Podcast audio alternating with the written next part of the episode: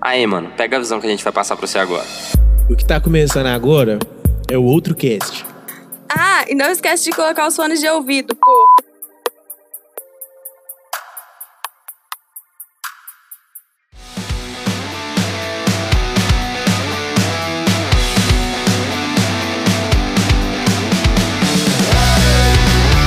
E aí, gente, eu tô rindo, mas vocês nunca vão saber por quê. Esse episódio é sobre The Boys. E a gente tem muitas garotas nesse episódio de hoje, por querer, porque, né? Pra que homens? Tô brincando, gente, tô brincando. E, Verdade, Mona. e meu personagem preferido de The Boys é o francês, porque ele é muito fofo. Eu sou o Jimmy e eu queria dar uma breve explicação pra minha família e pros meus amigos que me conhecem direito. Apesar de eu ser viciado em leite, eu nunca senti tesão. Em leite? Tá bom. Eu fiquei um pouco confusa, mas tudo bem. É por causa do Homelander, porra. Não, isso daí. é- Essa, essa é a parte menos obscura do que você disse, Lucas. Pode ficar tranquilo. Meu nome é Júnior. Vocês vão me ouvir sendo chamado de Emilson, porque, como eu venho dizendo há anos, eu não consegui doutrinar todos os meus amigos ainda. E eu tô sem abertura, cara. Choveu aqui e isso me deixou um pouco feliz. É isso. Boa noite, pessoal. Meu nome é Monique e eu quero fazer um jabá do Cine Confraria. Toda terça-feira a gente se reúne para falar sobre algum filme. Não deixem de seguir, é arroba Cine Confraria. Só papo bom de cinema, tem filme ruim também. E segue meu Instagram lá. A, a inclusive participou do último episódio. Quem quiser ir lá ver. Foi Foi muito um bom. papo muito e cabeça. revelaram o nome da japa no. No, oh, é verdade. Não! E, e o meu Instagram é arroba mdf.monique, Monique com CKE. Quem não souber, vai lá na Japa Hobbit, procura MDF, tipo madeira, que vocês vão me achar. tipo, madeira. E o que eu tenho a dizer para trazer uma breve reflexão para vocês que estão ouvindo logo agora no começo é: se você já assistiu qualquer filme na face da Terra, pelo menos um personagem é de Senhor dos Anéis ou de of Anarchy. Pode ter certeza. claro, o Senhor dos Anéis tem um bilhão e 300 mil de atores. Eu sou a Karen, é isso. Ah, não, eu quero muito ver o, pa- o Capitão Pátria matando geral. Nossa. Que ai. isso? Vamos falar um pouco mais, vamos falar um pouco mais sobre isso durante o episódio, mas ai, tem uma cena que me deu um tesão, aí quando não era eu fiquei ah, que droga. Exatamente, Sim. exatamente. Então, eu sou a Lavínia, arroba Underline Nascimento. Eu não, não tenho nada de projeto importante, mas eu sou legal, eu juro. E pra mim, uma das partes mais legais sempre vai ser a lição de como lidar com o nazismo. É, isso é importante. É.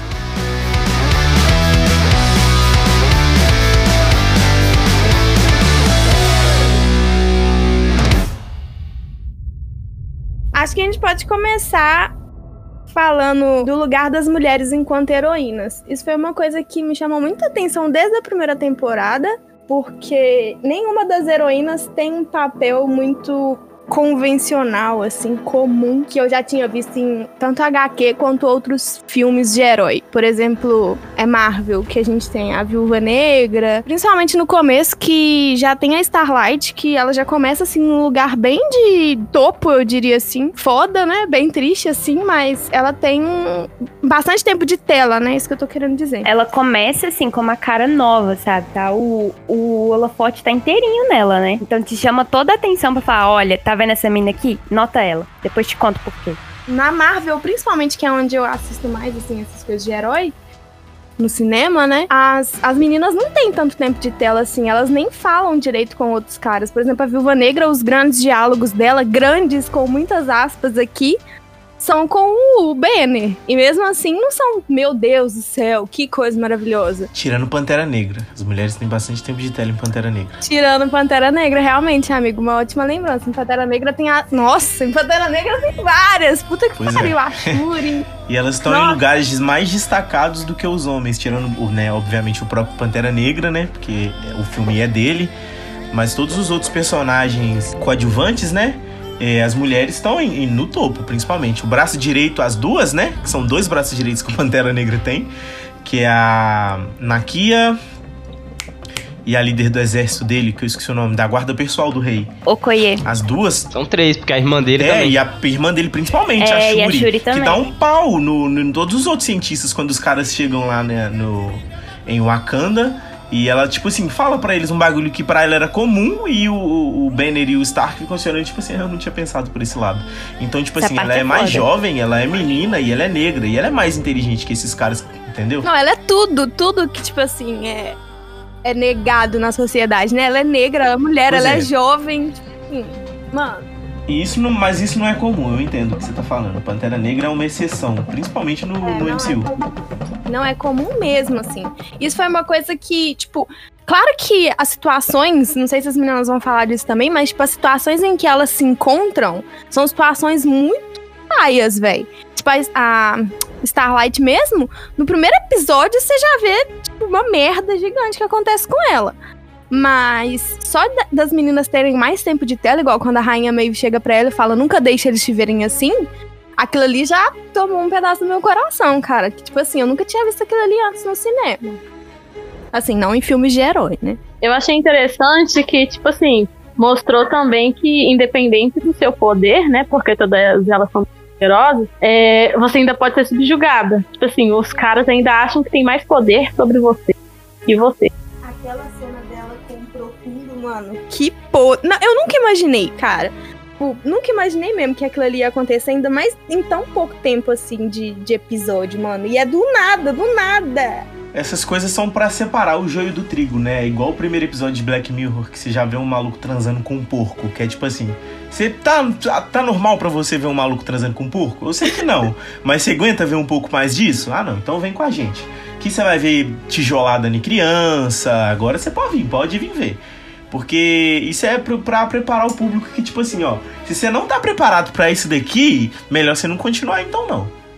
É, eu ia comentar sobre isso que o Emerson falou, sobre essa coisa de como é o tempo de tela e como aparece, porque foi uma coisa que eu refleti já no primeiro episódio, que eu, quando eu comecei a assistir a série, eu, eu tô postergando de assistir ela já tem um ano mais ou menos, porque todo mundo recomendava e eu sempre achei essa coisa de super-herói muito chata e, e não, não vou chamar fútil porque cada história tem seu lugar, mas eu achava uma coisa muito patriotismo desnecessário americano e tudo. Então eu achei que o The Boys era a mesma coisa.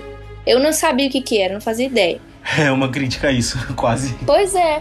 No primeiro episódio, nos, nos primeiros, na verdade, da primeira temporada, eu fiquei chocada com isso, porque o Emerson falou que isso é pra separar o joio do trigo de certa forma, mas aí, quando a gente pensa no que a série é, né, o alcance que as séries televisionadas têm, até em streaming, às vezes a gente tem que refletir sobre essa coisa da separação, porque, por exemplo, eu como mulher, eu me senti extremamente incomodada em ver aquela cena do profundo e depois mais ainda incomodada em ver o translúcido no banheiro. E pra mim tem uma quebra de, de coisa do cinema e da arte visual no geral, que é o nu frontal do homem é uma coisa que você quase não vê. Você vê mais da mulher, né? Então o pênis na, na imagem é uma coisa meio que sagrada, assim, você não pode ver. É- é- na verdade não é nem sagrado, é profano, né? Mas a mulher a gente vê em Game of Thrones, vê em tudo, vê em até série infantil que não tem necessidade. Às vezes você vê pessoa pelada e é mulher. Mas isso me incomoda de uma forma, porque pra quem não sabe que essa série vai ser uma crítica, e na verdade isso depende muito do seu pensamento, se você vai entender como uma crítica ou não. Porque assim como tem vilões no super-heróis, né, tem vilões também. Então, até que ponto essa série ela é benéfica para uma sociedade pensar como uma crítica? e Até que ponto isso vai fazer as pessoas terem mais ódio, mais preconceito, né? E mais desdém pela figura da mulher?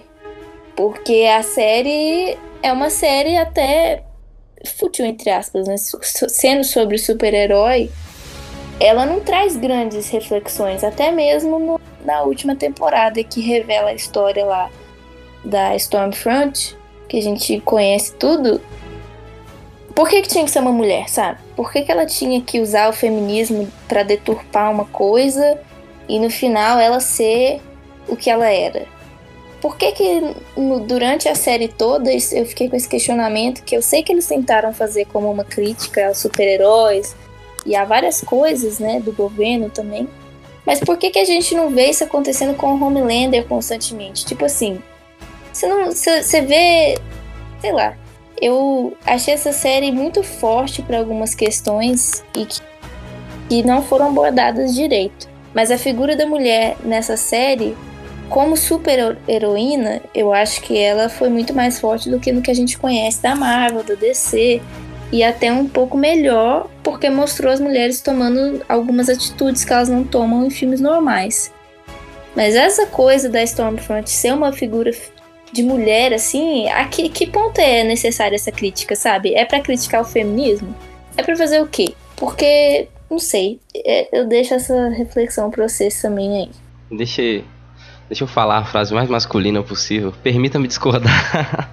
Mas é. Eu, tipo assim, só que só falar uma coisa, que é. Nós vamos falar da primeira temporada e também da segunda, mas basicamente vamos falar mais da segunda.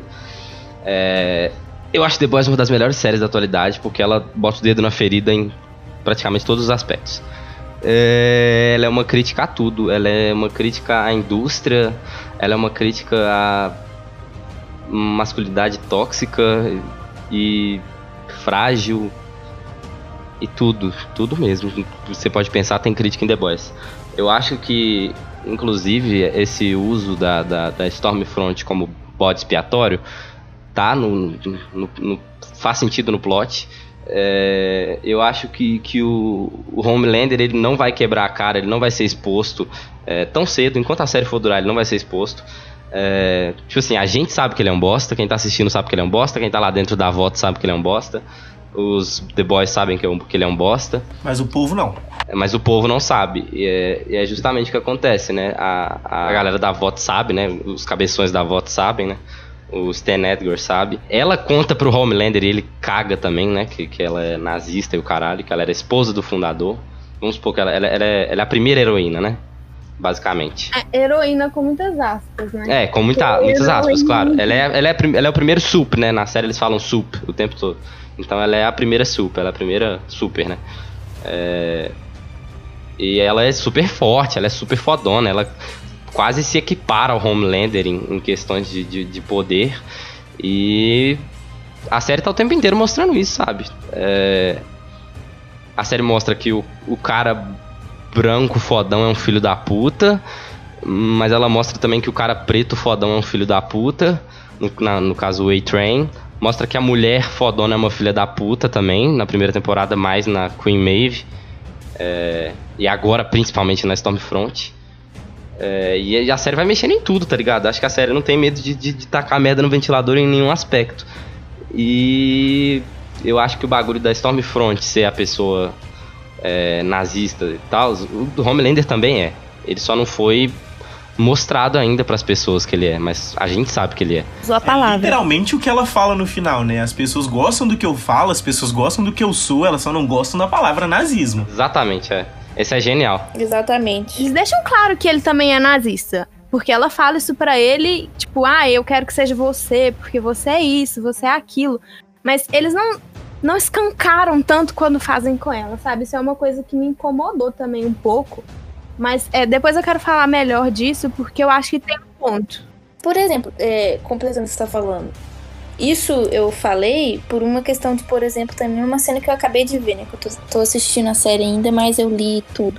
Como que eles não escancararam mais, assim, eu entendo que a série, eu acho que o ponto principal da série é mostrar que todo mundo é ruim, todo mundo é um lixo, não tem super-herói, né? Eu acho que esse é mais o ponto do que fazer uma crítica de alguns grupos ou alguma coisa. Mas, como que não escancara quando o cara vai na África e acaba com um vilarejo inteiro de negros? E aí ele só faz, ups, sabe? Não foi escancarado quando ela chegou e, e- e matou todos os negros do prédio lá também, não, né? Eu, eu não sei. É, mas isso aí também não. É, é isso que eu fico pensando no sentido de a série ela tem um papel de mostrar é, o que acontece como uma crítica. Mas o perigo mora. Eu, eu não falo isso dos personagens, eu falo isso como a sociedade que assiste a série. O perigo mora no espectador da série, porque uma vez que você não deixa isso claro em algum momento, tipo assim, que aquilo é ruim, você pode falar que ela é nazista, que ela não sei o que, você pode mostrar ela matando os negros sem dar ênfase, só que isso vai voltar de uma forma ruim às vezes, porque eu tô assistindo e eu sei que tudo isso é errado e eu quero matar.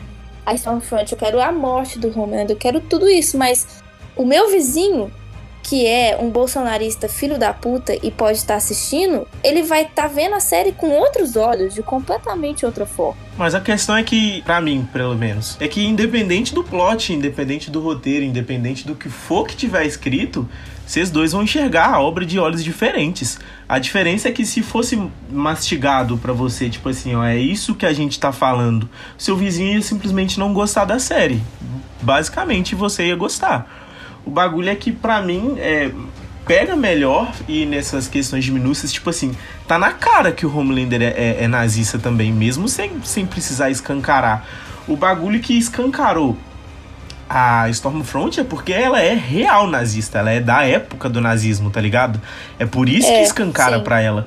Então é totalmente diferente uma guria com uma suástica atrás dela no casamento matar uma criança negra do que o maluco louro branco do olho verde que vai na África e destrói um vilarejo, tá ligado?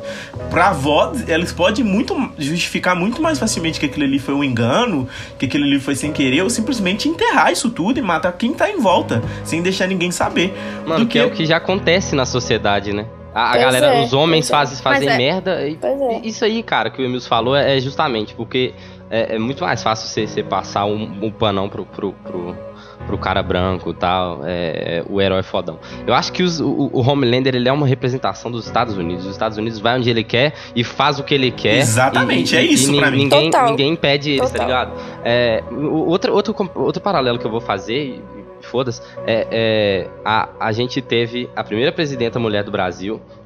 Ela fez um bagulho que todos que os outros mesmo? presidentes já fizeram. Todo mundo sabe, é a Dilma, né? Então, todos os outros presidentes já fizeram. Nunca foi classificado como crime. Aí, pra tirar a presidenta, a mulher do poder, foi classificado como crime. Inclusive, o vice endossou isso. O vice assumiu fez a mesma coisa e ninguém fala nada.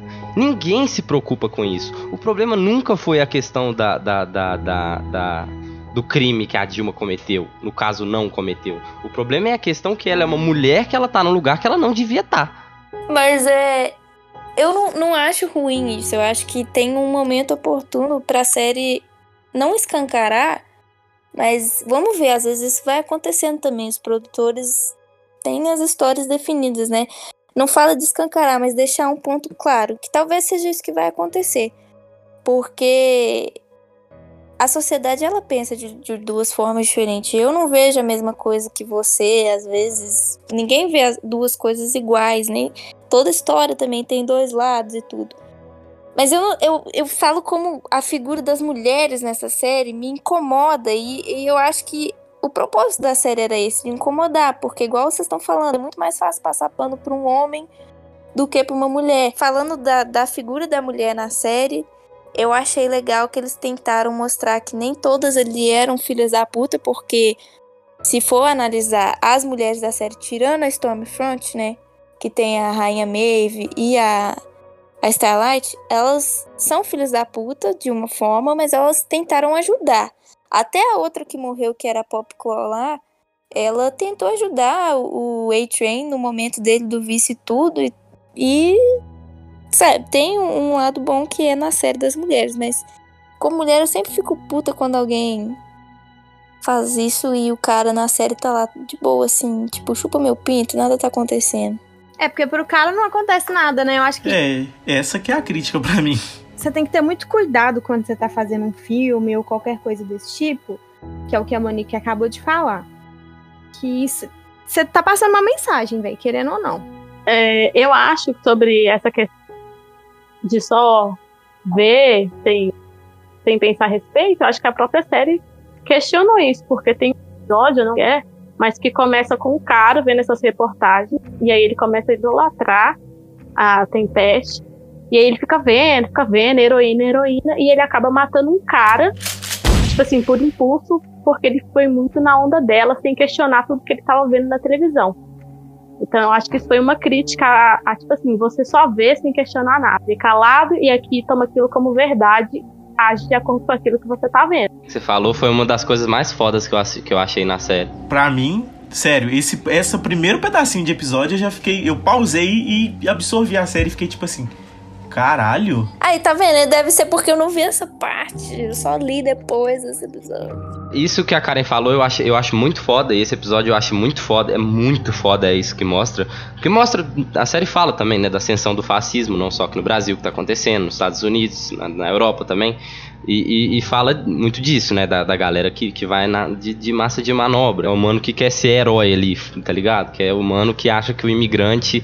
É, todo imigrante que vem da Venezuela é um bosta, todo imigrante que vem da, do Haiti é um bosta. Quem vem do Iraque é, é Terrorista. terrorista. A tia que tacou uma banana no frentista do Haiti em algum lugar aí no Brasil. É, é- é o, o cara que mata os imigrantes no- nos Estados Unidos. É uma representação disso, tá ligado? Muito foda. Esse episódio é muito foda e eu adorei que você falou disso, porque é uma coisa que eu esqueci de falar e, e é muito foda. Uma das melhores cenas da série é essa. É, deixa eu voltar então um pouquinho nisso que a Monique tava falando. Porque o que, que eu vi muito nesse, nesse negócio da, da tempesta? Porque eu fiquei muito incomodada no começo por ser ela, sabe? Porque eu sei que nos quadrinhos não é uma mulher, é um cara que tem esse, esse lugar, né? Exatamente. E eu fiquei muito incomodada no começo. Eu fiquei tipo, velho, não faz sentido. Por que, que tem que ser uma mulher? Por que, que eles têm que deturpar a nossa imagem mais ainda? Que merda, por quê? E eu comecei a pensar em algumas coisas que me irritam muito em algumas mulheres. Que é, por exemplo, o feminismo radical. Que leva em conta apenas as coisas que são boas pra elas e que. Tipo assim, é um feminismo burro, que eu, eu sempre falo aqui nos episódios que eu odeio isso, feminismo burro, que não leva em conta classe, não leva em conta gênero, não leva em conta Muito seletivo, né? raça, não leva em conta nada e só leva em conta o que, que é importante pra aquela pessoa naquele momento, sabe? Que é, por exemplo, que É acontece. a feminista que acha que militar é sair com o peito de fora. É, exatamente. Essa E, que- e pode ser isso, mas não é isso, sabe? Não é sobre isso. Pode ser, ela pode usar disso, mas não é sobre isso. E é uma coisa que eu sempre fico puta, cara. Por exemplo, o negócio do Big Brother, que eu sempre vou voltar nessa tecla. Por que que tiraram o Babu e deixaram uma mulher rica e branca? Não faz sentido nenhum, cara. Não faz sentido nenhum. Sim, Duas, sim. no caso. E é o feminismo burro, é o feminismo radical, que não pensa e que não quer pensar, muitas vezes não quer pensar. E eu vejo muito isso na Tempesta, que é uma mulher que o tempo todo ela ficava falando pras meninas assim: "Não, mas eu tô do seu lado", igual com a rainha Maeve direto ela falava essas coisas. Não, mas a gente, a gente tá junta e não sei o quê. Só que a gente tá junta pra quê e como, sabe? Porque as mulheres negras daquele prédio ela matou e não teve dó nenhuma. Então, assim, até que ponto vai o feminismo? E isso foi uma coisa que me fez refletir demais, véi. É claro que a posição dela ainda me incomoda um pouco, por ser uma mulher. Mas me deixa um pouco. Eu não vou dizer feliz, mas assim. Me deixa um pouco contemplada também das pessoas verem que existe um feminismo burro. Que a gente precisa pensar mais sobre isso, sabe? Sobre como as coisas estão sendo feitas e como que os movimentos tem que existir, sabe? Nem sempre o movimento feminista precisa existir só pra um tipo de mulher. Porque já foi muito tempo assim, não, dá mais pra ser desse jeito. Ô, Japa, eu acho que você fez uma alusão maravilhosa citando o Big Brother. Porque, tipo assim, aquela parte delas gravando o filme e, tipo, as mulheres dão conta, não sei o que, estão comprando uma briga. Aí você olha ali aquelas três mulheres do estereótipo perfeito, né? De mulher, linda maravilhosa. Aí puxa lá naquela treta do Big Brother lá, que todas as mulheres juntaram, tal, em defesa da Boca Rosa. Nossa, meu Deus, que lindo. Aí virou e colocou a Marcela de fada sensata lá num pedestal. Então, tipo assim, colocar a Marcela num ponto de a mulher que carrega o feminismo nas costas, a representatividade feminina, e depois passou a coroa pra Manu Gavassi, colocaram elas numa posição burra. Porque, tipo assim, elas não estavam ali nesse, né, nesse intuito mesmo. Elas ah, só assim, seguiu a onda. Ah, tá, eles querem me colocar como a feminista referência, então eu vou ser. Igual você falou, é, acaba sendo um feminismo burro que tira o merecimento de, de toda uma luta ali por trás. Por que não a Thelma, que ficou lá até o final, por que, que ela não pode ser um exemplo? Por que, que é a Manu Gavassi? Pois é. E é a mesma coisa. É, essa parte que você falou, de fazer essa alusão ao feminismo burro, é essa a ideia que a Stormfront ela compra pro lado dela. A gente tá junta, mas até onde eu quero te levar, entendeu? Ela não quer carregar qualquer mulher nas costas. E tipo assim, com certeza, é claro que não mostra, mas se ela tivesse, por exemplo, naquela cena que a Starlight sai do banheiro e encontra a Maeve, ela teria a mesma reação que a Maeve teve? Eu duvido muito, velho, porque o papel da Stormfront ali é pagar pau para todos para ela conseguir o espaço dela, sabe? Pra falar, eu sou sua amiga, mas você vai ter que ser meu amigo também. Eu faço isso por você e você faz isso por mim também. Mas só para quem ela quer. Tanto que eles colocam a parte do racismo dela muito sutil naquela conversa do. lá naquela igreja maluca lá. E eu falo, ah, porque ela tem problemas com o A-Train. Ela tem problemas. Não que ela odeia ele por ele ser preto, sabe? Eu fico muito puta porque é um desserviço. E é claro que também entra naquele ponto que a Monique falou do cuidado, porque é muito delicado você tratar desse assunto, porque muita gente pode pegar esse discurso dela e falar assim: ah lá, as feministas. Olha o que, que as feministas fazem.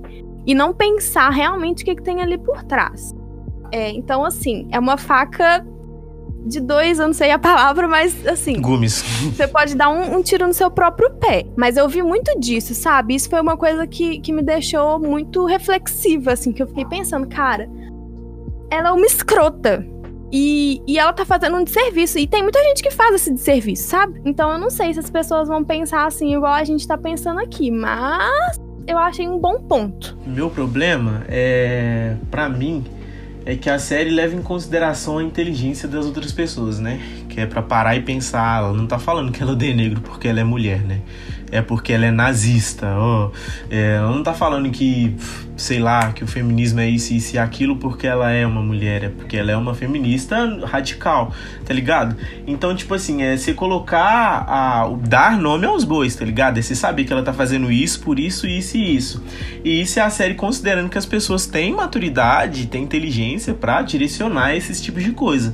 Então, é, é isso eu acho legal esse tipo de coisa, por você direcionar a série para quem, pra quem consegue ver isso. Porque é o que todo mundo paga pau nos filmes foda e nas coisas mais par que a galera não entende, tá ligado? O problema é a galera entender errado, o problema não é a galera não entender. Então, tipo assim, ou você complica demais e não vende para todo mundo, ou você deixa o bagulho mais assim para quem pegar, pegar. Mas eu acho que tem que ter mesmo. Eu sempre falo isso no Cine Confraria quando a gente assiste algum filme que tem que pensar e que a pessoa pode interpretar de A ou B ou pode não entender tem que existir séries e filmes que façam a gente pensar, mesmo que a gente não entenda o lado que o diretor quer ou que o seu amigo viu e, e quis que você visse, porque senão tudo fica muito mastigado e é o que você falou lá no começo, né? Se você pega uma série dessa e você mastiga certinho todas as informações para mostrar que o fascismo é errado, que tem racismo sim acontecendo, que o feminismo precisa ser pensado, vai ter esse nicho que as pessoas que não gostam não vão ver. E se você faz ao contrário, eu não teria paciência de ver, mas é, é a mesma abordagem e tá muito cedo para falar. A série duas tem só dois episódios, dois, duas temporadas, né? Mas uma coisa que vocês estão falando e eu lembrei também sobre mulher ainda na, na série. É, eu acho que não, não sei se vocês vão concordar, mas a esposa do Butcher, por exemplo, do Bruto, é, quando ela some, a gente vai desenvolvendo a narrativa com a série, que a gente vai descobrindo aos poucos o que aconteceu com ela. Gente, ela foi estuprada. Isso é mencionado duas vezes na série. E quando é mencionado, uma, uma hora é uma fala que o cara conta pro Huey. E aí é isso. E a outra é quando ela fala que ela não quer ir embora daquele lugar do vote, porque ele, ela foi estuprada assim, mas ela não contou para ele porque não queria que ele fosse atrás do Homelander. Beleza, eu entendo que talvez não era o, o núcleo da série falar e abordar mais profundamente sobre isso, mas assim, é um assunto sério que mesmo a série sendo leve entre aspas, ela não mastiga as coisas. Você não tem ninguém falando sobre isso. Você não tem ninguém nem fazendo uma sátira ou uma brincadeira com o Homelander indo lá visitar a mulher que ele estuprou e que teve o filho e ela decidiu ter porque ela quis criar. Tanto que tem uma hora que ela pede para ele ir embora, né, da casa dela, e ele fala que não, e ela menciona uma vez sem usar a palavra estupro, fala assim: Você lembra do que você fez comigo? Aí ele, eu não fiz nada, eu te dei um filho. Isso foi tão pouco falado que quando eu tava terminando de assistir, eu perguntei meu namorado, falei assim, mas peraí, eles chegaram a falar se ela foi estuprada ou se, se foi consensual? Porque eu não lembrava mais, porque foi, foi falado muito breve, sabe? Não deu a relevância que deveria dar mesmo, não. Você tem razão. Sim. Esse foi um- um dos pontos que eu achei mais assim, tipo, de, de supérfluo, que poderia ter falado mais um pouco, mas fora isso, eu acho que é uma série foda também. Eu, eu, eu acho que pra gente é importante a gente lembrar que quando a gente assiste e a gente se incomoda com a série, quer dizer que a gente ainda tá no lugar certo, sabe? Sim. Porque assistir a série e achar que é normal, igual você falou, mas tipo, achar normal É, mesmo história. e assistir e dar risada, aí tem alguma coisa errada, sabe? Não, não tinha pensado nisso. Real. Real, eles, eles dão muita pouca importância pra isso. Quando falam, né? É. Eu acho que a única cena que eles. Que é- eu achei essa cena muito forte, inclusive. Que eles abordam o estupro.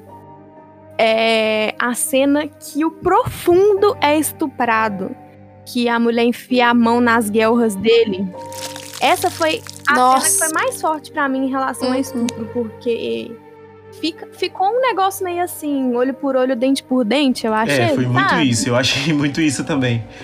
E Eu achei, eu fiquei até com um pouco de medo no final dessa temporada, inclusive, que eu meio que fiquei com medo de ter o, a redenção dele na segunda temporada, que eu já tava tipo assim, mano do céu, não tem que ter redenção pra esse cara não, pelo amor de Deus. Tava Sim. caminhando pra isso. E aí não teve, né? Realmente não teve. Eu acho que o ponto que a Monique colocou, tipo assim, realmente é muito importante é, você pensar que a Stormfront talvez tenha colocado, tenha sido colocada, né, a personagem dela como mulher com um, um propósito. E foi um propósito que feriu, né, toda uma luta, eu concordo. Mas eu acho que ainda tem uma parada pra rolar, porque pensa bem, no começo da primeira temporada, você foi vendo que todo mundo era cuzão. O último que você viu foi o Homelander. Porque até então, ele tava, tipo assim, acima de qualquer suspeita, né? Ele tava sendo todo bonitinho, todo certinho, aquele super-herói é, correto, né? Ele deu aquela impressão de ser totalmente correto mesmo. É, Como é que eu vou falar? Ele tava num pedestal, sabe? Aí depois que você vai vendo naquela cena do avião, que ele derruba o Nossa, avião, essa cara, cena, Puta que pariu. aquela cena você vê que nada é o que você espera, sabe? E a Tempesta, é, eu lembro que meu namorado até mostrou um negócio assim, post que envelheceu mal. Uma pessoa idolatrando ela, e depois você vê, ela vai mostrando a verdadeira cara dela aos poucos. Tanto que quando eles começam a mostrar a Dali, é, eu esqueci o nome dela quando ela Ah, era ela tinha. É verdade, eu não lembro também, mas ela tinha um Liberdade. nome. Isso. Aí, tipo assim, quando começa a mostrar ela, aí ela batendo numa pessoa negra, aí você já começa a formar o caráter dela na sua cabeça, foi ainda muito mais devagar do que o choque com o Homelander.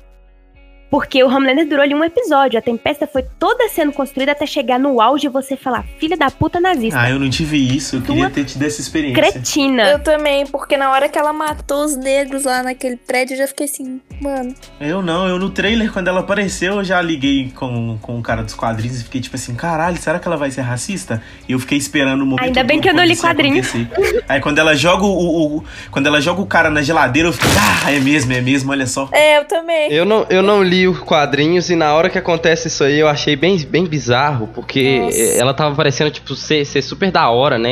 É, é o que, é o que a Lave falou aí, tava todo. Tipo assim, no, no começo tava todo mundo achando ela da hora, que ela. Ela tava, tipo, indo meio batendo no- de frente com a Vought e tal, com a, Com a Starlight. Capitão É, e com a, com a Starlight ali no, no começo. Aí tem esse segundo ou terceiro capítulo lá que ela mata o irmão da Kimiko e no prédio. Seu China. Uhum. Aí eu tô assim, eu tô assim vendo, aí ela mata a galera negra de graça, eu fiquei tipo. Hã? Tipo, o quê? Eu, puta que Sim. pariu, ela é racista. E tipo assim, teve uma parte, teve uma parte que eu ainda pensei, falei assim com meu namorado, nossa, precisava mesmo de alguém pra bater de frente com o Homelander. Oh, nossa. Bater de frente em quem é mais escroto. Aham. Isso aí foi totalmente. tu- tudo que acontece nessa série é intencional, mano. Isso aí foi totalmente intencional de, de pegar um, um personagem é, pra, tipo. Botar na nossa cabeça, ó, isso aqui é uma pessoa tão foda quanto o Homelander. Será que eles vão entrar em atrito? O ego deles também é grande igual, ó. Eles podem vir a entrar em atrito. Ele é um cara, ela é uma mina, ele é fodão, ela é fodona.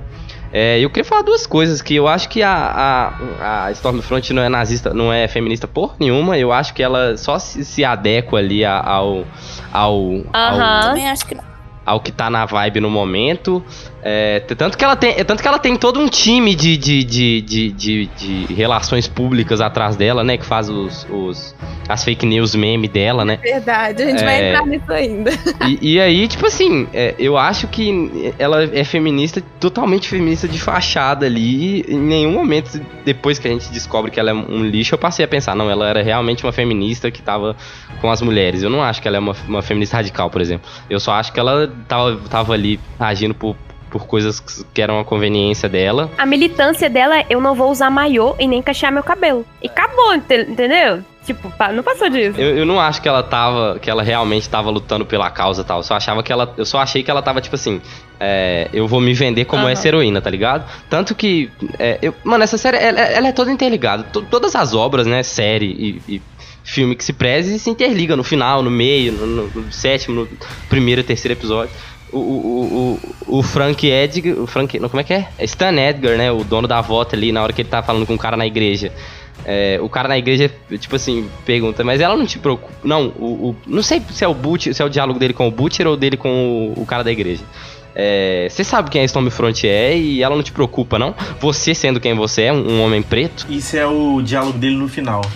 É, eu Nossa, sei quem, eu sei quem ela é, eu sei que, que eu, eu- eu tenho medo dela, mas ela vende. Ou seja, ele tá cagando pro, pro fato dela ser nazista. Não, ele ainda fala isso ainda. Ele fala, isso é o, são os negócios, né? Ele fala isso, mano. E tipo assim, eu acho que ela também é isso. Ela é nazista, ela é, ela é filha da puta, ela é fascista, ela é provavelmente machista, porque quem é, é- é fascista, nazista é machista. E, e ela só tá se adequando ao personagem. É, outra coisa que eu anotei é que as duas únicas heroínas da série inteira, aparece o A-Train, aparece o Black Noir, o, o Deep. Todos eles estão de roupa o tempo todo. Não sei se vocês pararam pra reparar nisso. As duas únicas que, que- das heroínas que aparecem é, com roupas de humanos normais é a Queen Maeve e a Starlight. Eu acho que a série usa disso pra mostrar, tipo, olha, elas são heroínas também, mas olha elas aqui, elas são as que têm um lado mais humano, talvez. Então acho que a série usou desse artifício de botar elas em roupas civis pra pra mostrar que elas são, são humanas, entendeu? Que elas. As duas únicas mulheres do grupo são as únicas que têm um, um- um pingo de humanidade, né? O Deep é um estuprador filho da puta, o A-Train é um pau mandado que faz tudo que o, que o Homelander manda, o Homelander é um desgraçado, o Black Noir é um desgraçado. Tipo assim, todos os heróis o tempo todo de roupinha e as duas com esse lado mais humano. Mas eu não sei se eu concordo muito com isso daí, não. Porque eles mostram momentos de humanidade de vários heróis, e esses heróis usam roupinha. Como a questão do, do Homelander com abandono paternal, né? Que nem é um abandono mesmo, é a falta de paternidade total. E o bagulho do Ray Train, do Ray Train que eu mais quero falar de todos, que é principalmente, igual o Lucas falou, que tudo nessa série tem, tem um motivo, né? As coisas não acontecem é, por acontecer. Igual o poder do, do, do Ray Train já faz muito sentido com quem ele é na sociedade, tá ligado? Eu, como cara negro, desde que eu nasci, eu tô aprendendo que eu tenho que correr atrás do que eu quero, tá ligado? E é o corre, eu falo disso o tempo todo, é o corre, o tempo inteiro é o corre, tá ligado? Então, tipo assim, Pra ele conseguir o que ele conseguiu, ele teve que correr atrás, mano. E você só vê o tanto que é importante que ele conseguiu quando ele fala que quem vem de onde ele vem, pra quem vem de onde ele vem, o dinheiro é extremamente importante, tá ligado? E isso é humanizar muito o, o, o personagem. Não é só falar de fraqueza ou qualquer outra coisa do tipo. Mas, igual a, a Queen Maeve. A Queen Maeve, ela teria continuado de boa como, como super-heroína, eu acho. Se não tivesse tocado na guria que ela quer, que é na guria que ela gosta. Se, se ela tivesse a guria que ela gosta e tivesse ficado de lado, se não tivessem focado nela, se Homelander não tivesse achado ela, eu não tenho certeza se ela iria ir contra a, a Stormfront, não. Ela foi contra a Stormfront porque ela tava de saco cheio. Então, tipo assim, é, nesse quesito é, de mostrar a humanidade dos super-heróis, é o que eu penso desde que vocês estão falando do início, que vocês estão falando que a série tá aí pra mostrar que todo mundo é filha da puta. E eu acho que não é isso, eu acho que a série tá aí pra mostrar que todo mundo é humano, tá ligado? É, é pegar pessoas normais e dar poder pra elas. Isso acontece na sociedade. Nem precisa dar poder de verdade, poder de HQ, poder de voar, poder de queimar as coisas com os olhos. Só você dá um pouco de dinheiro que você vai ver o cara se tornar um filho da puta com um piscar de olhos. Você dá um, um mais seguidores no Instagram, você dá engajamento pra esse cara, esse cara vai virar um filho da puta, mano. É, é tipo assim, rápido demais como as coisas acontecem. É, é igual o, o ditado fala mesmo, é você dê poder a um homem que você vai conhecer ele realmente, mano. Então, acho que a série faz isso, ela dá poder para as pessoas. E não é só poder de Compound V, é poder tipo do, do Bruto, quando ele tá indo contra o Black Noir, que ele fala, ele tem o poder de derrubar a voz ali, tá ligado? Fala tipo assim, não, ó, eu sei a merda que tá acontecendo, eu vou explanar para todo mundo isso, isso, isso e aquilo. E, e ele se sente no, no, numa, numa relação de poder muito grande ali. E você tá vendo na série inteira como que o Billy é um filho da puta e um cara que tem esse complexo muito grande com poder principalmente. Eu achei isso aí, tudo que você falou, muito foda. Eu concordo muito com isso que você falou, e eu acho que até na Tempest mesmo, muita humanidade nela quando ela fala da filha e quando Sim, ela vê aquele verdade, neném. Verdade. Sim. É, É. verdade. Tem uma cena que eles estão, acho que no protesto ali, que eles, que eles veem. a- ela e o Homelander estão juntos, aí ela vê uma mãe com a filha, e ela fica, tipo, meio balançada, tá ligado? É. O Homelander também tem alguns bagulhos de paternidade durante o programa. Tanto que ele chora. Você vê o Homelander chorando no final, que é um bagulho meio bizarro. É. Que ele fala que chora mesmo, mas você não acha que essa cena vai acontecer mesmo? Eu acho, eu, eu, eu, eu discordo de uma coisa que você falou, que é da Queen Maeve. Eu acho que ela, ela tá, já, ela já, já tá, já tá indo contra há muito tempo. Ela só faltava o gatilho, né? Que foi o bagulho da, da mulher dela. Mas eu acho também que o bagulho da primeira temporada do avião mexeu muito com ela a, a- a ponto de, de, de, de querer fazer ela jogar a merda no ventilador. Tanto que ela Pois é, mas mexeu muito com ela até que ponto? Ela podia ter procurado essa caixa preta em qualquer outro momento. Ela só foi procurar quando a guria dela tava em perigo, tá ligado? É aquele bagulho de tipo assim, é, até quando você vai ficar esperando ser a, a pessoa ser gatilhada, entre aspas, tá ligado? O movimento tá aí pra todo mundo, tá ligado? Você, não adianta você ter só o conhecimento, você ter o impulso, mas você não ir lá e fazer. De impulsos, todo mundo vai morrer do mesmo jeito, tá ligado? Se você não for lá e fazer o bagulho, Ah, mas isso aí muita gente, mano. É, é ver o que tá rolando, ver o que que pega, mas não, não, não age enquanto não, não atinge o seu cu, tá ligado? Exatamente, é exatamente isso daí que eu tô falando, que eu acho que ela é filha da puta nesse ponto. Mas eu não acho que seja só isso, não. Eu acho que tem muito a ver também com a força. Porque, tipo assim, era só ela, aí veio a É, Estrela, aí isso. depois surgiu essa outra menina aí, é Kimiko, Nico, sei falar o nome Kimiko, dela, Kimiko. Kimiko. É. Kimiko, e Ai, que mulher Mas, tipo assim, né? Ai, meu tem a questão da, da- de você se sentir forte, ter amparado pra fazer alguma coisa também. Isso, Porque, não tá tipo sozinho, assim, né? eu, eu percebi, eu vi, assim, ela se sentia muito impotente frente ao Capitão Pra- Pátria. Isso, é, realmente. Entendeu? Então, tem- realmente, tem a parte dela ser cuzona, dela proteger o dela e, e boas, mas eu também senti que tem a parte do tipo assim, dela se é, forte o suficiente pra enfrentar ele e boa. É, não. E, e, inclusive, tipo assim, vam- vamos pensar, quanto tempo que os sete existem, tá ligado? Não é mostrado na série, mas ela tá aturando, tomando porrada do, do Capitão Pátria e vendo o quanto ele é desgraçado e o quanto ele é poderoso para um caralho, ele é muito quebrado. Há, há- há muitos anos, né? Então ela, tipo assim, ela não vai simplesmente bater de frente com ele, porque ela sabe que ela vai tomar um pauzinho dele, porque ela sabe que ele vai matar ela, matar quem, quem ela ama. Tá, mas é- o principal disso tudo não é isso. Ela não vai pra cima dele porque não é relevante pra ela. Ah, eu não acho, não acho Eu mesmo. tenho certeza, a série mostra isso pra gente. Não é relevante pra ela ir pra cima dele em nenhum momento. Tanto que quando ela sente no coração, ela ainda fica. É só quando toca em alguém que ela ama que ela vai querer ir pra cima. Em todos esses momentos ela não vai, cara. Cara, eu tava, tava muito na, no seu pensamento também, mas esse negócio que a Karen falou tocou meu coração real, velho. Eu até entendo, mas eu ainda não acho que eles derrotariam o Homelander mesmo se todo mundo se juntar. Só a gente sabe o quanto que é foda pra gente passar por situações muito difíceis e não conseguir sair daquela porra. Então, isso que a Karen falou, realmente. É, a Karen, ela falou o que eu pensava que eu não tinha falado ainda, mas é, é- é justamente o que eu penso é o que ela O disse. que eu penso é o que ela disse. É isso aí. Não mudo em nada. Tipo assim, no final também você vê que a mulher já largou ela, já vazou. É, e realmente. mesmo assim, pra salvar o, o Billy Bruto e o menino, É. ela ameaça. Pra salvar o Billy Bruto e o menino ou porque ela não tem mais nada a perder? Não, não, ela tinha alguma coisa a perder ainda. Não, mano, ela, ela fala, velho. Ela fala, deixa eles em paz, me deixa em paz e deixa todo mundo em paz. Ela literalmente fala isso. Ela deixa eles em paz, me deixa em paz, deixa todo mundo em paz ou eu vou divulgar essa merda. Mas sabe o que eu acho? Tipo assim, tem a ver com o que a Karen falou de tipo, a gente que é mulher, a gente sabe quando você não tem voz. Quando você tem que baixar a cabeça. Você sabe, velho. Infelizmente você sabe. Você sabe é, que para aquela pessoa, para aquele homem que tem local de voz, você não tem moral. Então você tem que ficar calado. É muito difícil você ter culhão pra peitar alguém que tá relativamente é superior a você. É difícil. Mas por outro lado, ela tava um pouco acomodada na situação. É Tanto que, que quando ela reage é sempre quando não tem alguém vendo. Então ela reage ali pra salvar a Starlight do Black Noir. do Black Noir, mas não tem ninguém vendo ela. Ela vai lá, dá, dá porrada na Nazi porque não tem ninguém vendo ela. O empurrão pra ela fazer alguma coisa foi quando machucou a Helena. E quando ameaçou, a- né, ela tá lá com a Helena e tal. Nesse momento ela falou: Mano, não dá e eu vou dar um jeito, porque senão ele não vai deixar a gente em paz. É isso que eu falo. Foi só aí que ela resolveu fazer alguma coisa, sabe?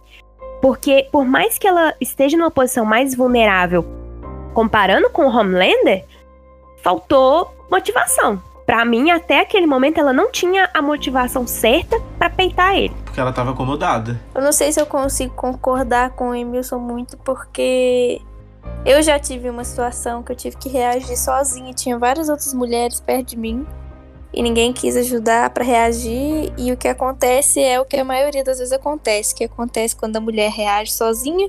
Ela é demitida, ou ela é ameaçada, ou ela é perseguida, ou ela é chamada de louca, ou ela é chamada de encrenqueira, de brigona, de problemática. Ou ela apanha ou ela é assassinada também, né? É, entre as piores coisas, né, que acontece. Mas é, eu não sei se eu concordo com isso, porque eu não sei se vocês vão lembrar na primeira temporada, quando a Starlight acabou de entrar no set, ela tá no banheiro e aí ela fala assim pra Starlight: Você, uma de nós, precisa ser a pessoa que bate de frente e precisa ser a mulher boazinha. Você não pode pegar o meu lugar, porque eu já sou a mulher má por aqui. E quando ela fala isso, deu pra ver na cara dela, tipo, na atuação dela, né? Que o que ela tava querendo dizer é que uma das. Ela não podia enfrentar o, o Homelander ou alguma coisa pra proteger outras pessoas. Ela fala, né, que o papel dela ali já era pra ser a mulher má e forte, foda, que controla tudo. E que o papel da Starlight poderia ser a de quem bate de frente com o sistema, porque ela não queria, ser- tipo assim, eu não sei explicar, mas esse diálogo pra mim fez muito sentido, no sentido de que a rainha Maeve, ela não tava nessa posição porque ela tava confortável. Ela tava nessa posição por medo e de não saber como reagir. Porque no decorrer da série a gente vê que ela vai tendo mais mais desenvoltura, sabe? Tipo, ela vai ajudando cada vez mais, só que aos poucos. Ela não vai e faz igual a Starlight que, beleza, o menino mentiu pra mim, mas foda-se, vamos lá, vamos acabar com o sistema aqui, vamos acabar com a VOT. Não. Ela não pega e faz isso, mas na hora do avião você já vê que ela fica batida pra caralho. Ela vai visitar a mulher que ela amava e tinha abandonado por causa do Homelander. Depois de muito tempo, parece que foram alguns anos, né? Depois disso, ainda tem a situação que tudo que o Homelander faz, que pega na mão dela, por exemplo, no evento, ela tá se mostrando que ela não tá confortável.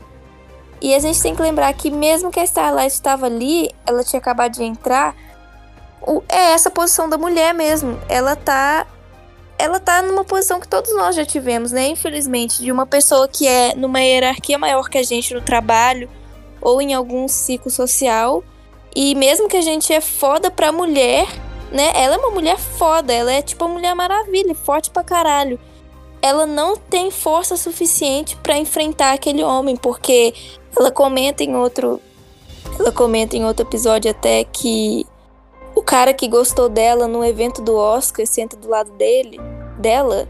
O que, que o Homelander faz, velho? Porque o cara tava batendo papo com ela. Ele quebra o corpo do cara, tira, põe a cabeça dele de um lado do quarto e o corpo de outro. Imagina como que é pra ela, mesmo sendo super-herói foda, como que é pra ela reagir? Não é fácil. Como é pra ela cogitar bater de frente com ele, né? Exatamente. É, isso que você falou é muito foda, que eu acho que a relação dela de, de- é uma relação tóxica, né? A gente vê quantas vezes aí, a- a- a- em caso de, de mulher que, que foi assassinada depois de apanhar várias vezes pro marido, né? Eu acho que o, o bagulho da, da Maeve é totalmente isso, tá ligado? Eu acho que isso aí que você falou é, é exatamente, é perfeito. Que ele tá completamente dentro da cabeça dela e, e ela tem, ela tem a todo tempo esse pensamento, tipo, eu quero fazer alguma coisa, mas se eu fizer, eu vou morrer, eu tô fodida. Ou ele vai matar alguém que eu amo, né? Justamente, eu acho que é por isso que ela não age, entendeu? Mas aí depois ela se sente mais embasada, mais apoiada. Sabe como isso fica muito claro? É, gente, ninguém falou, mas a mulher lá, que eu esqueci o nome dela, a loira, que era dona de tudo, tipo assim, a Stewell. Tipo assim, é a Stewell. Isso fica muito claro e evidente com a relação que ela tem com o Homelander. Tipo, o cara na hora do da hora H de proteger ela, o que que ele faz? Ele queima A o, cara o dela. cérebro dela, a cara dela inteira, sabe? Essa cena é muito e, boa. Nossa, isso foi muito chocante. e ela era a pessoa que a gente achava que ele se importava. Que tinha um Que controle controlava sobre ele, né? né? O mínimo de controle. Então você, vê, você via na cara dela também que quando ele chegava no É. escritório, ou quando ele tava observando ela, que ela não tava muito Confortável. É, Confortável ela tinha uma situ- um, um pouco de controle, mas ela tinha muito medo também, né? Total. Igual qualquer pessoa do planeta perto dele, qualquer um. É. Tirando o povo, todas as pessoas que conhecem minimamente ele, você pode ver como é que fica tenso quando ele entra na sala. Quando ele discorda Sim. de alguém, quando ele faz qualquer coisa do tipo, o clima muda na hora. Pessoas começam a ficar tipo assim: caralho, esse cara pode me matar aqui agora. E é o que ele fala: se você vazar isso daí, eu vou matar todo mundo do planeta. E o que que impede ele de fazer isso? A Rainha Maeve, além do medo dela e dela estar acomodada, eu acho realmente fez ela cair em si. Não foi só o fato dela ter caído em si, sabe? De que precisava mudar, de que ela precisava fazer alguma coisa. Eu acho que foi quando a Helena viu o vídeo e falou com ela que essa é a pessoa que é, é isso que você faz. Porque, tipo assim, se ela, quer, se ela tá condenando o que o Capitão Pátria faz, tá fazendo a mesma coisa, então é, ela é a mesma É, inclusive nessa temporada ela teve um momento, né? Depois que a Helena sai, aí ela, tipo, vai transar com o cara e a, e a outra menina lá chama, chama ela pra fazer algum mexão, alguma coisa assim. Ela fala, tipo, foda-se, eu caguei pra isso tudo, não, não, não ligo mais, al- alguma coisa assim. E é o momento pra mim que ela perde tudo, tá ligado? Que ela sabe que não tem como voltar É. atrás depois daquilo ali que, ela, que a Helena viu. Porque, tipo assim, ela ficaria do lado de alguém que faz alguma coisa daquele tipo e deixa passar em branco sem falar nada pra ninguém, tá ligado? Tanto que ela ainda fala com a Ashley, é, tem um pouco, pra ela ter um pouco de humanidade, né? Porque, Isso, tipo de assim, empatia. é, o que ela passou é uma realidade normal pra qualquer um, não é uma realidade de um súpio. Ela passou é uma merda e ela sentiu ali o gostinho do fundo do poço. Igual a Ashley tava sentindo o tranco de ter que trabalhar com os subs Sim. também, tá ligado? Que ela vai perdendo cabelo. Nossa, essa cena dela cheia de cabelo na mão, É, porque e tava ela olhando o percebendo que ela tá arrancando o próprio cabelo. Coitada. e da crítica que todo mundo tem com a Tempeste, né? Que ela é, é- é toda essa negatividade, essas coisas ruins que ela é, nazista e etc. Branca. Mas um ponto que eu ainda achei sim é que mostrou que você não pode ser bonzinho e abaixar a cabeça demais. Porque a única pessoa que enfrentou o Capitão Pátria pode ter se quiser que você não vai conseguir nada aqui comigo, que eu sou tão foda quanto você ou mais, foi ela. Foi Na hora que ele É começou pra cima assim, ela falou assim: então vem, então, me mostra aí o que, que você é capaz, que você não é tudo isso, não. Então, tipo assim, mostrou que é, às vezes não é. Não que você tem que ser ruim, mas ser mulher também significa ser, lev- levantar a cabeça e falar mais alto, ser firme e falar, ô Zé, é isso aí, acabou.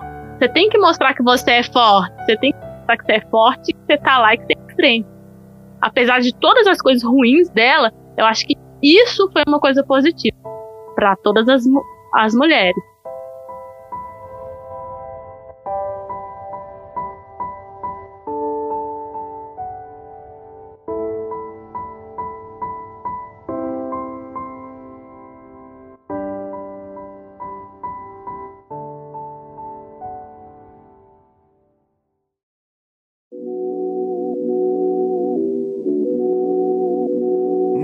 Car, no license. I still got drive, and I'm still on fire when it's cold outside trying to survive.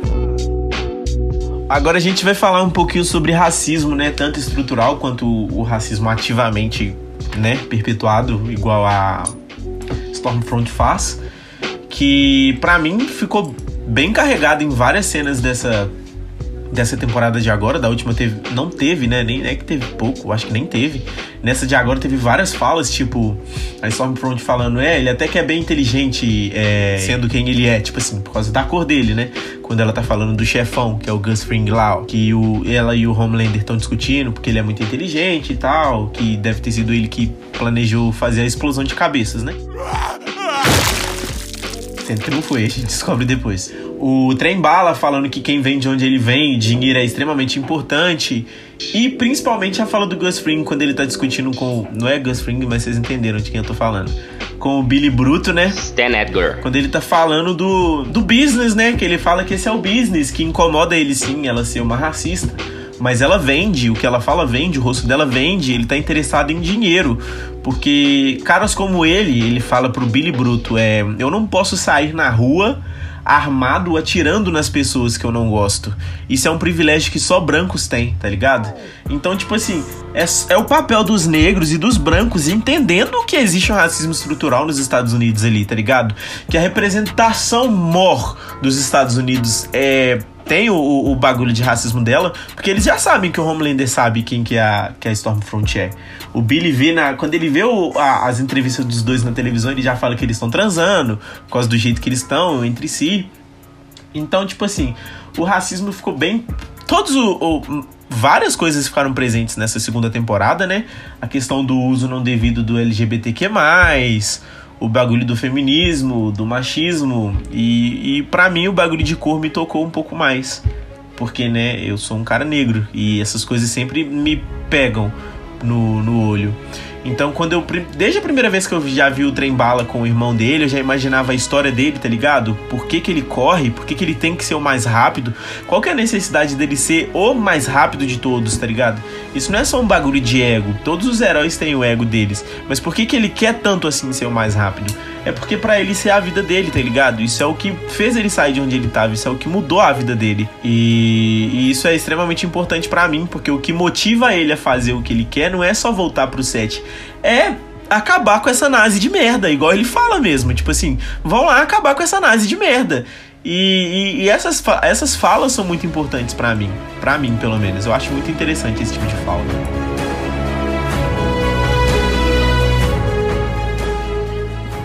O capitão é meu amigo. Por que eu o trairia? Porque você é um safado sem escrúpulos. Não me magoe. Transformou uma racista de merda numa queridinha da América. Que termo você usaria? A tempesta sabe incitar raiva nas massas. Pessoas com raiva querem composto V. Isso aumenta o valor de nossas ações. Olha, eu preferia que o V permanecesse em segredo, mas nós jogamos conforme o jogo. Não é sem escrúpulos, é o mercado de ações. Só isso. Você se olhou no espelho ultimamente, cara? Porque a tempesta é racista. Incomoda sim. Mas a questão não sou eu. Eu não posso sair por aí atirando como um louco varrido. Esse luxo é só para brancos.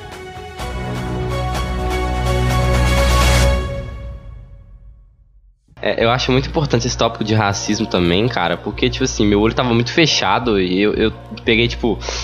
É, Tá, os dois caras pretos da série, eles sofrem. Eles falam de racismo, né? É, o Stan Edgar, o dono da VOT, e o A-Train.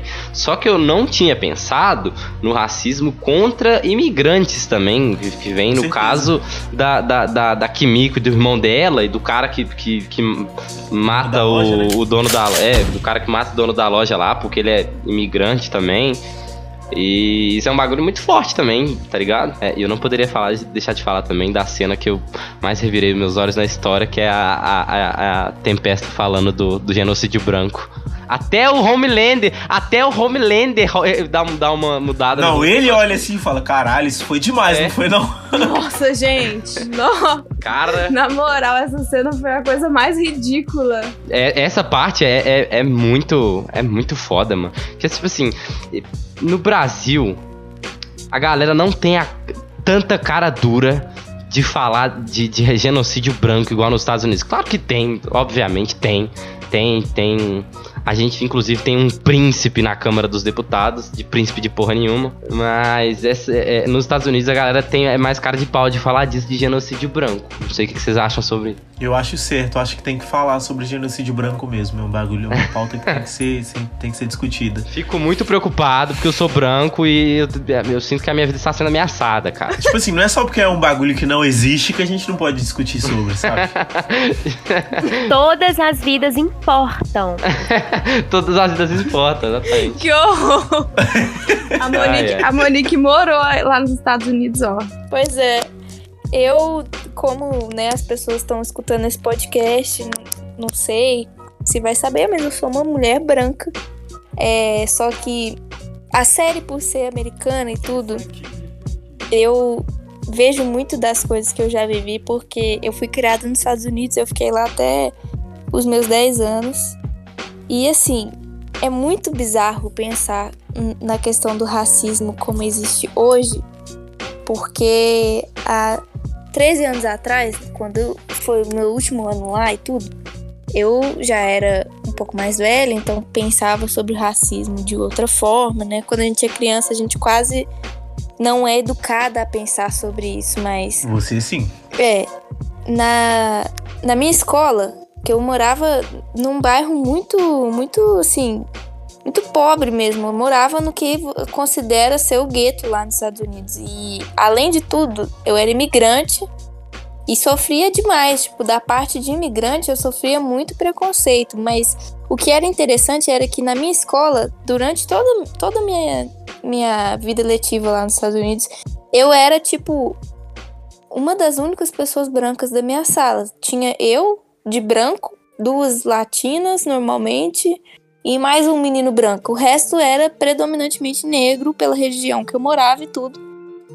Então, crescer nesse ambiente foi uma coisa muito enriquecedora pra mim, porque eu acabei entendendo que o- o que era racismo quando eu vim pro Brasil. E isso foi a parte triste, porque quando eu cheguei aqui, eu fui morar no interior de Minas, bem no sul, e as pessoas lá eram predominantemente brancas. É uma cidade do interior do sul de Minas, onde o cafezal é o, o café, né, a maior fonte de, de exportação da cidade. Todo mundo lá tem seu nicho de riqueza e, e não- quase não tinha negros na, na cidade. E o que foi muito estranho foi que eu mudei completamente de ambiente, onde eu estudava numa escola pública, num, num bairro de gueto. A maioria da minha sala eram pessoas negras, eu era super acostumada com isso. E eu fui para uma escola particular aqui do Brasil, onde não tinha negro na minha sala. Assim, não teve negros na minha sala até o meu ensino médio. E eu escutava das pessoas, porque eu cresci escutando rap, hip hop, vi a cena acontecer também de certa forma lá no Bronx, em Nova York. Pra mim era normal. E aí eu tive que escutar de criança aqui, da minha idade de 11 anos, assim. Ah, mas você não pode ser amigo de, de negro, de preto, porque preto faz serviço ruim. Porque isso, porque aquilo. Você não pode gostar dessa música XYZ. E aí eu cresci aqui no Brasil escutando isso com conflitando de como eu cresci nos Estados Unidos. E é muito bizarro, porque nos Estados Unidos eles afirmam que existe racismo reverso. Porque muita gente lá é negra e, e também muita gente se identifica como negro é, por conta de como funciona, né, a seleção lá, assim. Você pode ser branco, mas se considerar negro. Então, eu convivi com muita gente, assim, que se considerava negro, pessoas que eram negras mesmo, que você via. Kim Kardashian? É, e pra mim era normal. Aí cheguei no Brasil e todo mundo falava, ah, porque você precisa separar o negro do branco. Sendo que o nosso país é muito mais miscigenado do que os Estados Unidos. Aqui é, é tipo assim. Como que o, o Brasil pode falar isso pra uma pessoa? Como? Como que você pode falar, eu sou branco? Não, você não é branco, nem eu sou branca. Tipo, pura. Tomar no cu quem afirma isso. Nos Estados Unidos ainda pode ser que exista. E é muito estranho ver essa série e com o racismo que tem hoje, porque é uma coisa muito real, mas eu sinto que tem isso que, que, que foi falado agora. Tipo assim, o racismo reverso nos Estados Unidos ele é muito maior do que, assim, a crença no racismo reverso, né? Não existe, mas os brancos têm essa coisa de que eles são perseguidos pelos negros e aonde eles são, entre aspas, minoria, igual era no meu bairro, as crianças, a gente era amigo de todo mundo, todo mundo era amigo de todo mundo, só que os adultos, você via que tinha isso de o branco se sentir perseguido pelo negro e não o contrário. E muitas vezes acontecia o, o- o preconceito racial por conta disso. Porque o branco invocou que o cara que tá lá na esquina conversando com o brother dele tá correndo atrás do branco porque ele é branco, porque ele não quer que o branco esteja ali. E aí aqui no Brasil é tem esse pensamento, só que com muito mais ódio às pessoas negras. Eu, eu não sei explicar assim. O racismo é uma questão muito louca na minha vida porque eu vi muito branco acreditando que sofria preconceito e eu sabia que isso não existia. E aqui eu vejo muita gente fazendo a mesma coisa, só que sem afirmar muito essa parte do, do genocídio branco, sabe? Eu não sei se eu tô conseguindo explicar das diferenças de, de como eu vejo o racismo no Brasil, como eu vejo nos Estados Unidos, mas o ponto é que quando a gente assiste a série aqui no Brasil, a gente identifica o racismo logo de cara. Assim, mesmo no- nos detalhes mais mais leves, né? Igual o Emilson deu o exemplo aí, tem também a parte que fala do racismo de, de imigrante, né? Que ele fala assim, espanhol, que porra é essa? O que, que você tá ensinando espanhol pra esse menino? E dá pra ver que ele tem um preconceito com isso, e porque ele é americano. né? Americano tem um ódio com espanhol. Porra, ele é, É. o americano. Latino, latino é, é qualquer um da, da- da- dos Estados Unidos É, pra baixo é, miséria, é latrina, né? É tudo um lixo. E a gente identifica isso. E aí o que eu fico parando pra pensar é que quando eu morava nos Estados Unidos, eu fazia parte de um grupo que era branco. E eu, como criança, me identificava como branca, e nem como latina, mas a minha mãe sofria mais preconceito porque as pessoas chamavam ela de latina. E aí o que eu fico de cara é que no Brasil, nós somos latinos, todos nós, brancos, negros ou não, né? E a gente faz um preconceito com a gente mesmo, sendo que lá fora a gente sofreria um preconceito duplo ou até mesmo triplo, dependendo. E aí, como que isso pode acontecer, sabe? Como que o nosso país pode ter um presidente lixo igual a gente tem, que vai lá, fala mal de negro, fala mal de mulher, sendo que ele mesmo é um lixo. Os Estados Unidos não tá nem aí com ele. Vira-lata. Ele é um latino fudido igual a gente. É aquela cena do Bacurau, né? É, é aquela cena do Bacurau. A Uma das Sim. primeiras da reuniãozinha Exatamente. lá. É. Tipo assim, a gente é branco, a gente é, é como vocês, É. né? Aí a galera começa a rir deles e. Não, não, como, nós, não. Olha o seu nariz, né? Ele, ele fala pra, pra, pra mulher, uma coisa assim. Sim. E cepam eles de tiro.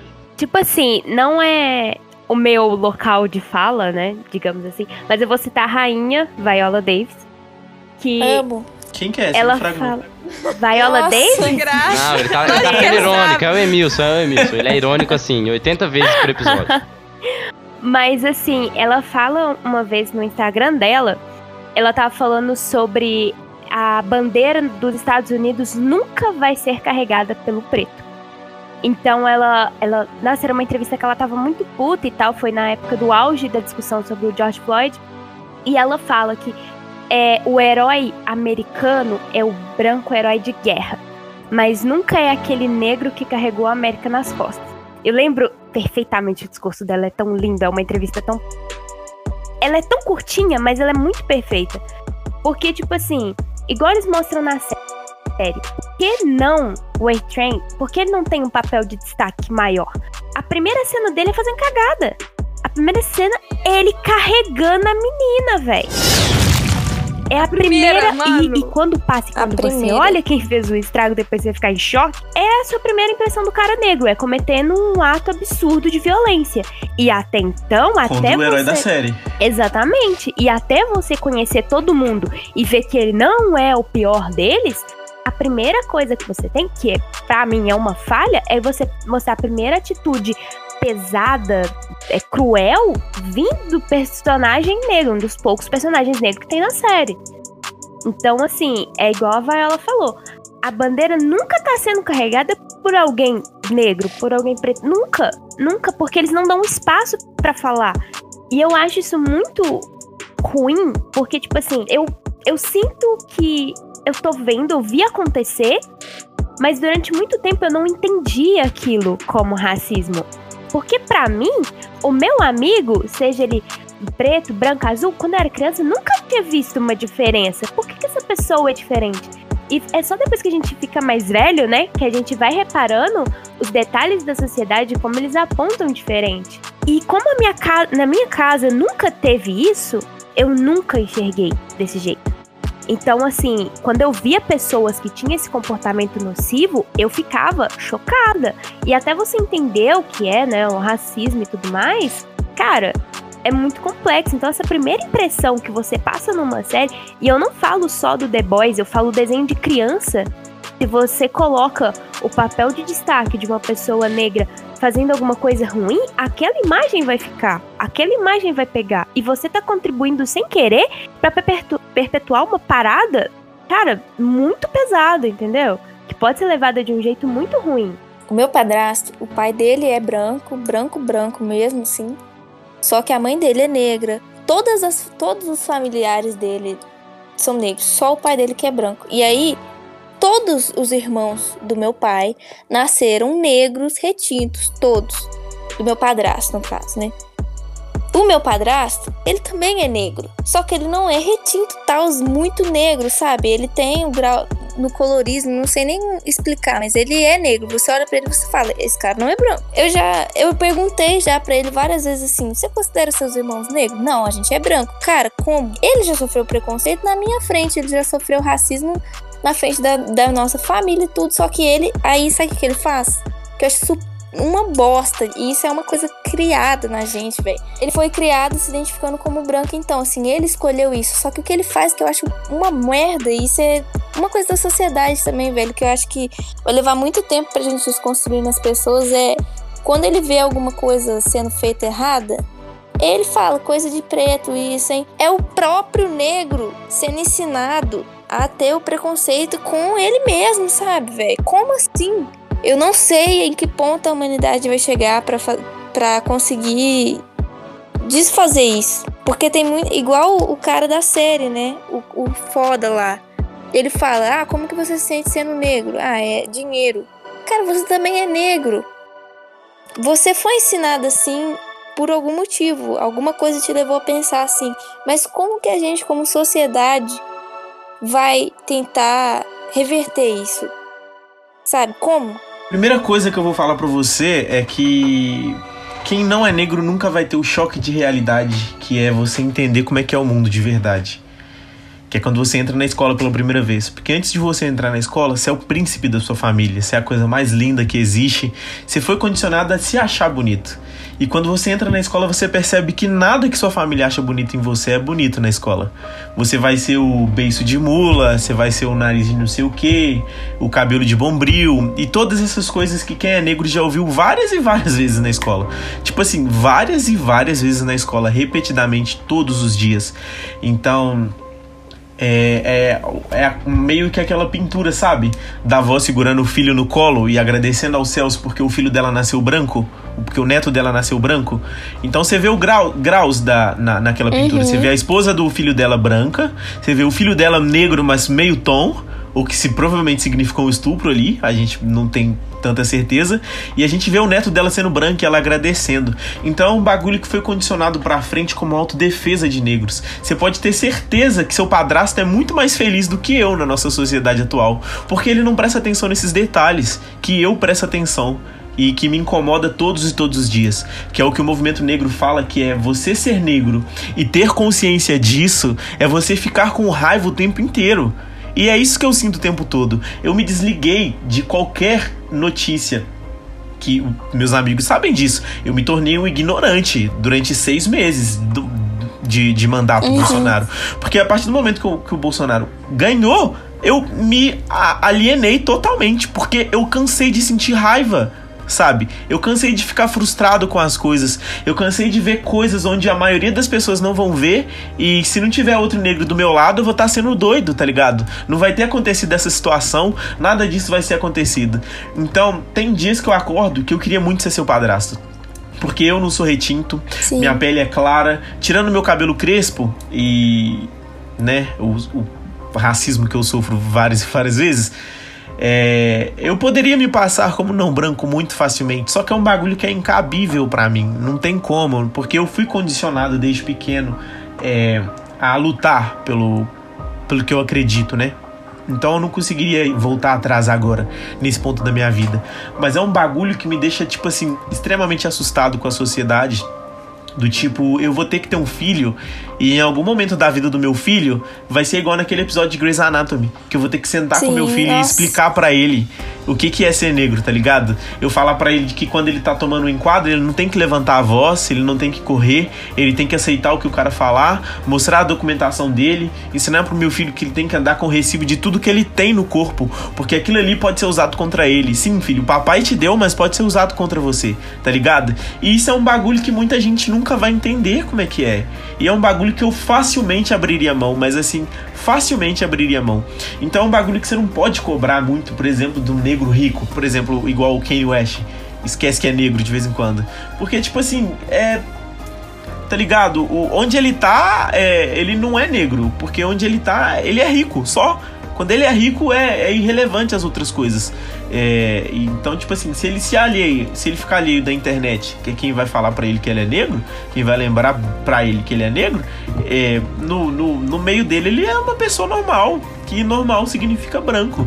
E branco quer dizer rico, entendeu? É, quando eu tava questionando essa coisa de como que a gente vai reverter, é no sentido de, de assim. Isso é, é a culpa da sociedade que é a minha parte, velho. A culpa é minha, porque, porque assim, os brancos, a gente faz isso. Sei lá, velho. Tinha que ter uma reestruturação na sociedade desde a educação. E eu queria estar viva pra ver isso acontecer, tipo assim. Vamos ser sinceros, né? O Brasil tinha que começar de novo. Começar do zero. O Brasil tinha que acabar definitivamente. Tira todo mundo. Começar do E- zero. Eu nem ligaria de não ver o Brasil legal. Ele, sabendo que ele pode existir um dia, eu falo, não, tudo bem, eu morro. É. O Brasil vir, então. Devolve pros índios e pros negros, gente. Devolve. Eu ia falar que o Demora. homem branco tem que acabar, mas a humanidade tinha que acabar. Claro que o homem branco é responsável por, por, por todas as mazelas atuais. Eu acho que a de humanidade tinha que caso. acabar, mas tinha que acabar, tipo, o homem branco primeiro, aí fica só indígena, negro, a- amarelo, curtindo a vida um pouco. Até a gente entrar em guerra também, é óbvio, aí, aí vai acabando etnia por etnia, entendeu? Dá umas 30 gerações pra essa galera que se fudeu enquanto o branco tava no poder, tá ligado? Vocês acham que vai melhorar? Porque muita gente bota fé nos millennials, né? Geração, não sei o quê. Eu não. Desculpa, eu não. Eu, eu não consigo enxergar a possibilidade de mudança, assim. Eu queria, sabe, eu acho que a nossa geração é um pouco mais consciente, talvez seja, mas assim. Eu achava isso até o ensino médio, sei lá. É, é, então, mano, é, é, eu acho que a gente é um pouco mais consciente. Eu acho que é, mas assim. Gente, a Benedita da Silva foi a única governadora do Rio de Janeiro que nunca foi envolvida, Envolvida em em escândalo nenhum. Ela tá como Todos os candidata. governadores do Rio foram presos ou condenados. Véi, co- e ela é a única. E sabe que ela é uma mulher negra. Vai ver a Pois posição é, dela. né? E como é que você pesquisa. vota nela? Não tem como, né? Ela é mulher e negra. Velho, puta que não. pariu. Marina, a Marina. E, e, mano, isso aí que a, que a Lave falou, mano. Cara, é, é- é complicado, porque assim, a gente vai falar de. Eu, eu, eu nem gosto muito de, de falar, porque, né, não, não sou preto, é, não, Como não, não vou ficar me metendo. Mas, é, o, o, o, cara, o braço direito do Bolsonaro aí, né, o Hélio Negão, Hélio Bolsonaro, né, o melhor amigo dele lá, que, que é o, o, o, o capacho dele aí também, é, que é um cara preto que, assim, é, é completamente conservador e de direita, né? O, o, o, o presidente da Fundação Palmares, que tá, assim, se, se ele pudesse. é, é, é, se ele tivesse que, que dar o rabo pra mudar o nome da, forma, da, da, da fundação, ele daria o rabo, mesmo ele sendo extremamente machista e homofóbico, só pra não chamar Palmares. Ele acabou de tirar. É, é, o, o, o- Ai, como é que chama o Satã, gente? Ah, alguma coisa Satã, eu esqueci o nome exato. Mas é tipo o primeiro é, travesti famoso da televisão brasileira, que era, que era um homem preto. ela Madame traiu, Satã. é? E- Isso.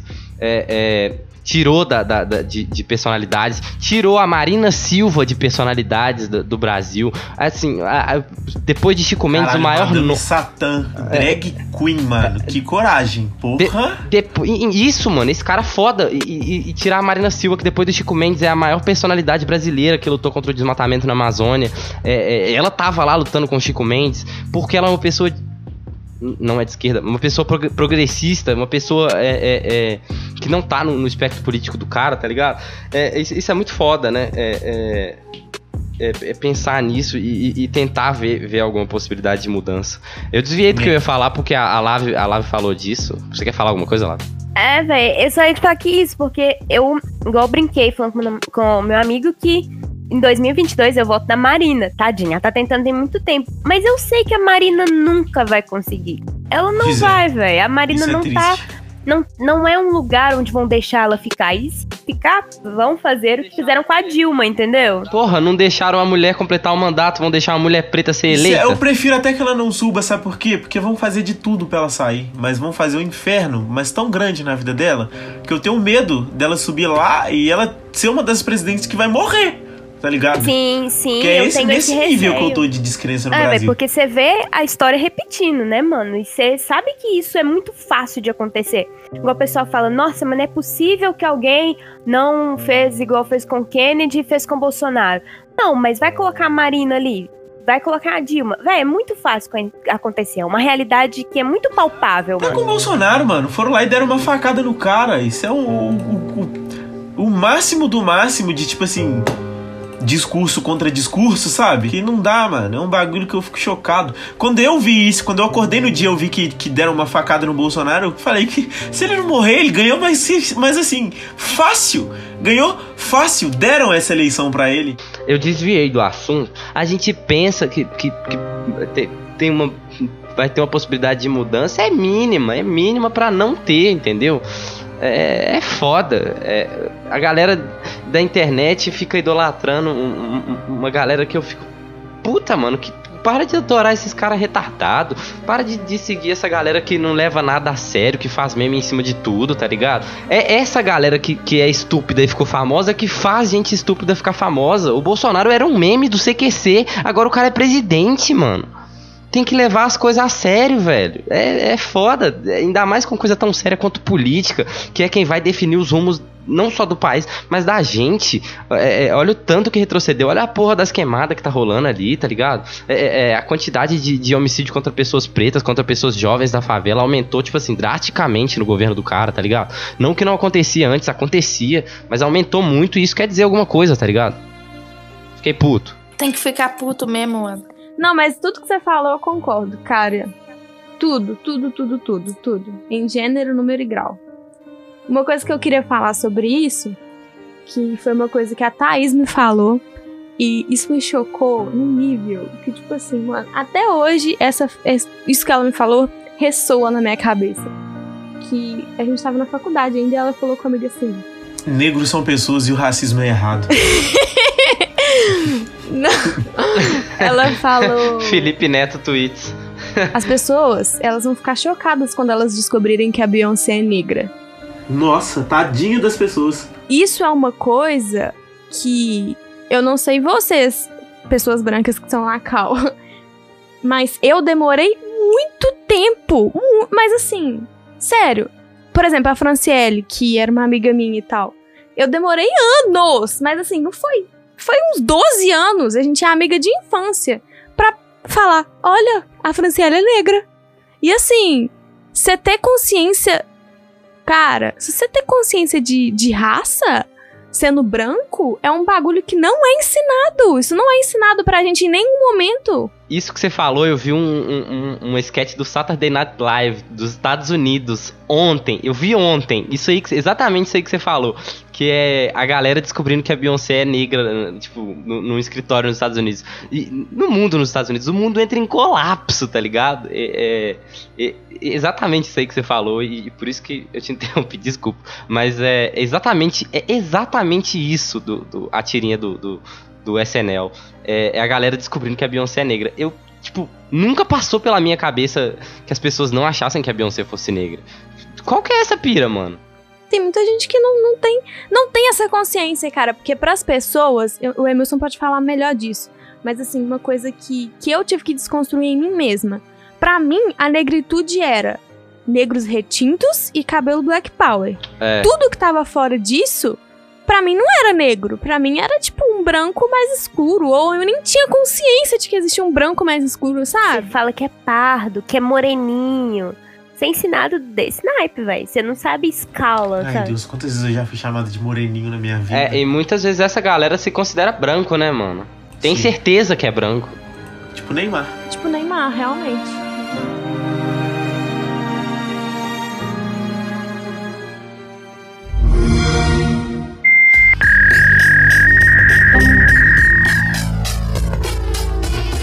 Mas agora vamos sair desse assunto um pouco tenso e ir para um assunto nada tenso. Vamos falar sobre controle de pensamento em redes sociais. Nossa, esse é um assunto que eu domino.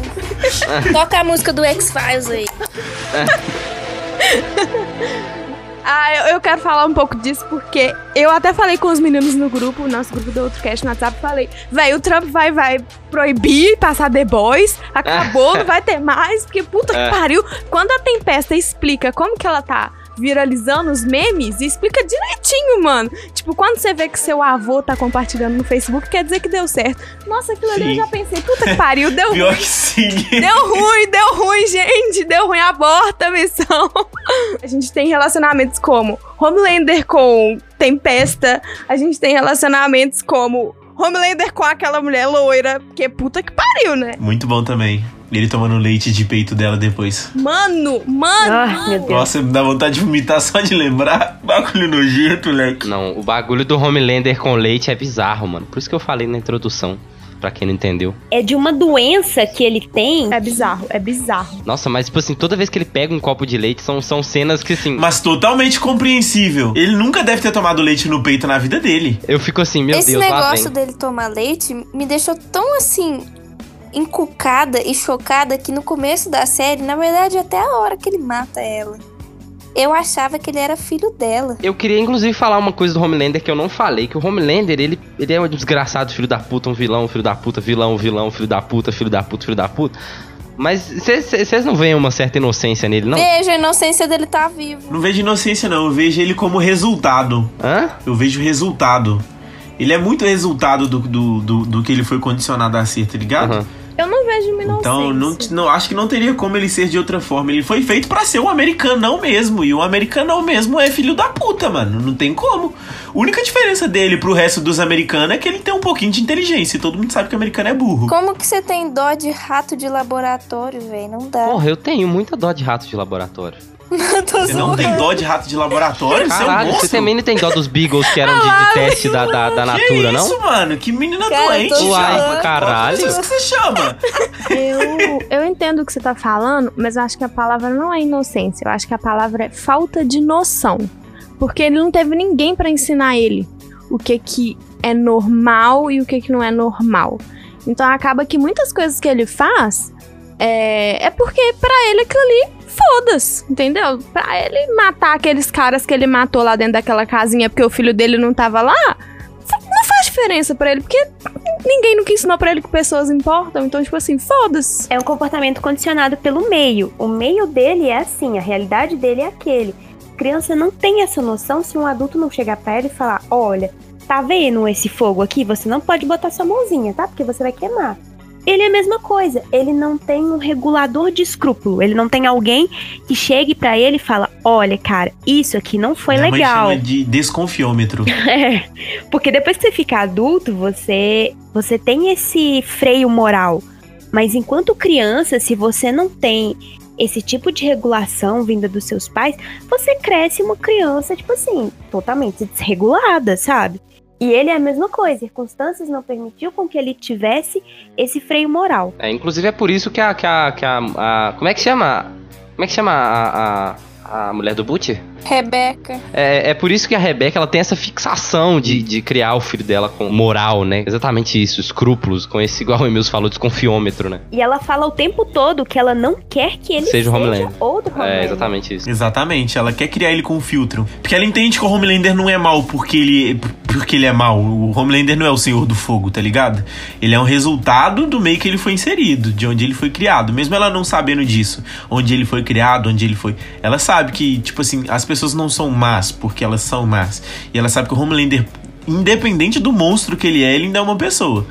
Então algo fez com que ele se tornasse aquilo. O filho dela não vai ser igual ele só porque ela, ele nasceu com os mesmos poderes dele. Ô, gente, vocês falaram no começo desse negócio do leite dele. Eu tô como pensando numa coisa aqui, só, só me ajuda a ver se tem muita noia da minha cabeça. Mas eu achei que um pouco desse, desse negócio de leite toda hora, com essa, já que tem focou muito no nada, tem muito a ver com essa ideia ridícula de que o leite é um símbolo de supremacia branca. Ah, Nossa, sim, bastante. pois é. Caraca, agora que você falou. É. Tipo assim, Nossa, realmente. eu Bastante. acho que ficou um pouco disso. Inclusive, eu, eu não lembro, mano. Tinha algum outro bagulho que usava. Não sei se é em Watchmen que eles usam esse bagulho do leite também. Mas, nossa, eu realmente não tinha pensado nisso também. E eu, tinha, eu, eu, eu li isso há pouco tempo, do tanto que o leite é usado com, com o símbolo de supremacia branca. Faz muito sentido. O Bolsonaro, até um tempo atrás, parei de acompanhar diversas coisas, e mas ele também tava durante as lives dele lá. Copinho de leite ridículo. Ah, é verdade, era isso, isso, é isso. Sempre tinha um copinho de leite nas lives do Bolsonaro, verdade, Mas verdade. é, eu acho que tem também referência a isso no Bastardos Inglórios. Isso, ele foi mó criticado por isso e aí passou em branco. Quase ninguém nem falou mais. É. Eu fiquei, mano, ah, É foda. Uma coisa que, que ninguém falou também, que eu queria falar, acho que tem muito a ver com o que a gente já falou, mas eu só queria citar isso, que é o uso do nome LGBT pra vendas, né? Que quando eles descobrem que a rainha Maeve é gay, que na hora, não, vamos fazer até cereal da gay Maeve. E a puta que pariu, né? Ah, inclusive isso, Ela né? é que ela, ela- ela é bi, só que aí eles querem vender ela como lésbica, porque, tipo, é mais vendável, né? E tem que ser uma caminhoneira e uma feminina, porque senão a sociedade não aceita. É, porque a figura da, da namorada dela como feminina não vende. Mas agora vamos sair desse assunto um pouco tenso e ir para um assunto nada tenso. Vamos falar sobre controle de pensamento em redes sociais. Eu assisti nesse final de semana Dilema das Redes, né? Aí, tipo assim, aí eu tava comentando com meu namorado como que é fácil você enviesar a opinião de alguém. É muito simples. É, é você colocar aquela sementinha bem devagar e ir trabalhando nela, né? E é isso que a Tempesta fez, aí. Ela colocou É, aquilo, ela mexeu no íntimo na gracinha, sabe? Ah, a galera gosta de meme. Então vamos aqui, colocando no meme, devagarzinho, aquela aquela plantinha, aquela sementinha bem pequenininha e a gente só vai regar agora. É a mesma coisa que ela fez com o Homelander. O ponto dele, o auge dele, assim, o que ele tem mais em conta é o ego. Se você tocar no ego dele, você atinge ele. Então é isso, velho. Ela sabe o que que atingiu.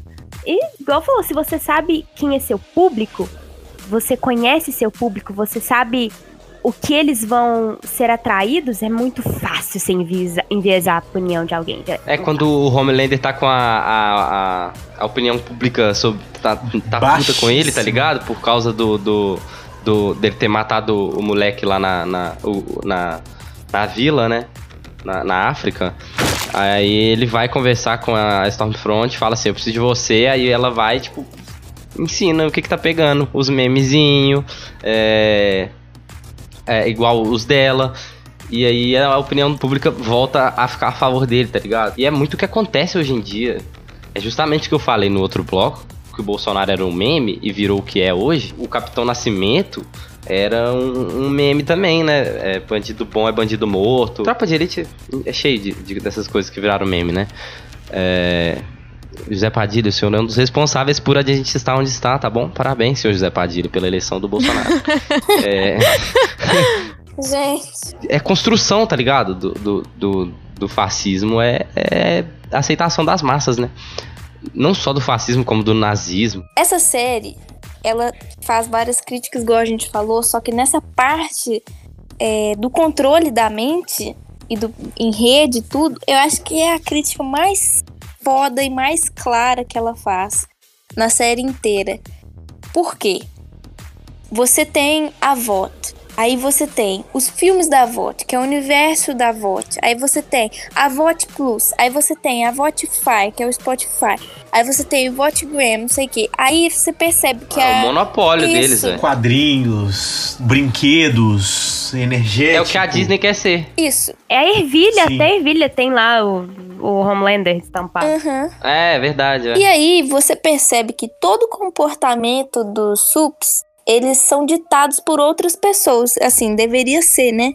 Ditado por outras pessoas, estrategistas de marketing, tem toda uma assessoria e de imprensa e outras pessoas controlando essas pessoas. E aí a gente descobre que o Compound V, na verdade, também é uma manipulação. Aqueles heróis, sups, né?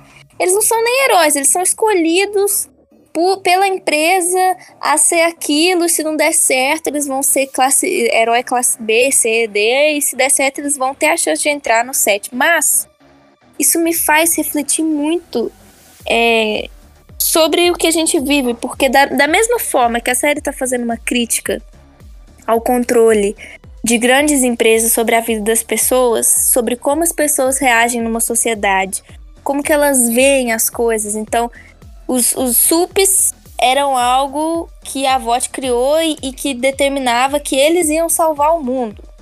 E eles salvavam as pessoas de crimes. E aí a sociedade aceitou os SUPs como isso. E quando surge os vilões lá, os SUPs terroristas, a VOT também disse que os SUPs iam, iam salvar. E todo mundo acreditou. E aí parece que tudo que acontece nesse universo controla como a sociedade reage. Mas isso, se a gente for parar pra pensar, olha, olha como que é engraçado, né? Eu, eu pensei nisso e eu fiquei numa bad depois, porque a série tá fazendo uma crítica a uma plataforma que domina vários produtos como a Disney é. Mas a gente tá vendo essa série, deveria tá, né? Eu não vi porque é pirataria. a gente tá vendo essa série na Amazon Prime que faz parte do monopólio do Jeff Bezos, que é dono da Amazon, da Amazon Plus. E de tudo, De né, tudo. mano? De Que é um tudo. baita de um filho da puta. Como todos os outros bilionários do mundo. Ele é literalmente o cara mais bilionário do mundo. Ele, ele mesmo divorciando e a esposa dele ficando com metade da renda dele no divórcio, ele continua sendo o cara mais bilionário. Tudo que a Amazon toca é decisivo para os concorrentes fazerem. E tudo que a Amazon faz depois dos concorrentes tem mais sucesso do que os concorrentes fizeram pioneiros. Ou seja, sucesso esmagador. Aí você pensa, é uma crítica dentro da série que tá sendo igual o Black Mirror. A gente tá consumindo um produto que tá fazendo uma crítica só pra ser consumido, entendeu? É exatamente aquele episódio das bicicletas. É, exatamente. O Feitar que tá falando do Jeff Bezos, só leu um negócio aqui que eu, que eu li no Twitter há dois dias atrás. Se você ganhasse 200 mil dólares todos os dias desde a morte de César Augusto, 14 depois de Cristo, ano 14 depois de Cristo, todos os dias, ganhasse 200 mil dólares todos os dias, Jeff Bezos ainda seria 30 bilhões de dólares mais rico que você. Caralho. Todos os dias! Todos os dias. Todos os dias. Que isso, mano? Isso é muito dinheiro, viado. 200 mil dólares aqui no Brasil, você compra tudo, tudo. Você compra uma casa, você compra um 200 mil carro. dólares você compra o Brasil, porra. Eu não achava que era tanto assim. Meu é Deus. muito, cara. É quantidade de dinheiro em real, cara. Ele é muito rico. É, é- é- isso é bizarro, cara. É bizarro. É uma distribuição de renda do mundo é bizarra. É bizarro Caralho, existir. nossa, existir. isso é muito se, se o dinheiro, Jeff, viado. se o Jeff Bezos quisesse, ele acabava com, com a fome em, em- em- em certos países, cara. Exatamente. É, é irreal isso, tá Se Jeff ligado? Bezos quisesse, ele era o Batman. Sim. E ele nem ia precisar ser, porque ele podia contratar um Batman pra ele. Justamente. Eu pensei nisso, fiquei um pouco na bad depois, porque eu, eu tava assistindo por plataforma pirata, mas eu fico pensando que é uma produção de uma plataforma que tá sendo criticada. Mas aí, o que que acontece? Você pensa no, no Zuckerberg também. O Zuckerberg, hoje, ele tem um monopólio de empresas que é basicamente tudo que você faz na sua É, vida véi, é foda. é dele. É tudo. foda. Só que aí o que que é?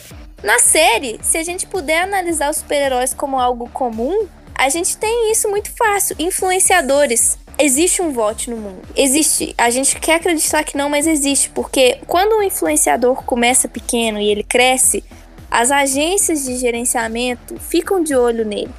E nenhum influenciador, falo isso com propriedade, vocês podem procurar onde vocês quiserem.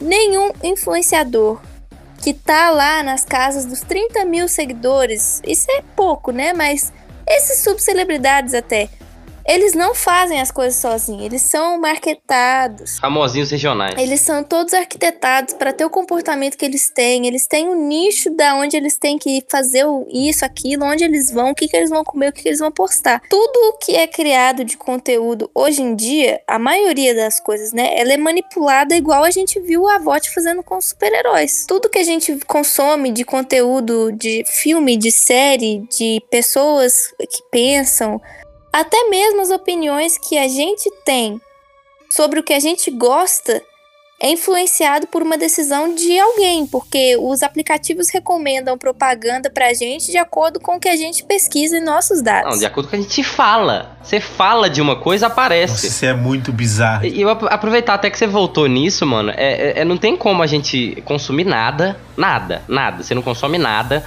que não seja de um conglomerado. É, você vai com um, refrigerante, você pode consumir um refrigerante mais regional. Seu refrigerante mais regional, ele, ele é da Coca-Cola. WhatsApp, Instagram e Facebook são do mesmo cara. Do mesmo cara. Tudo é do mesmo cara.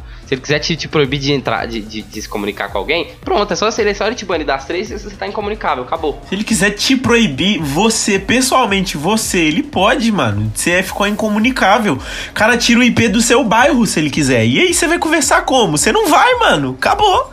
Você não vai fazer nada. E nisso eu gostaria de falar do, ner- do- Na verdade, não Nernologia, um vídeo do Atila, que ele fala que o Google sabe de tudo e que o Facebook sabe tudo de você. Sabe? Porque, Sim. tipo assim, ele não precisa pesquisar, ele não precisa roubar seu dado.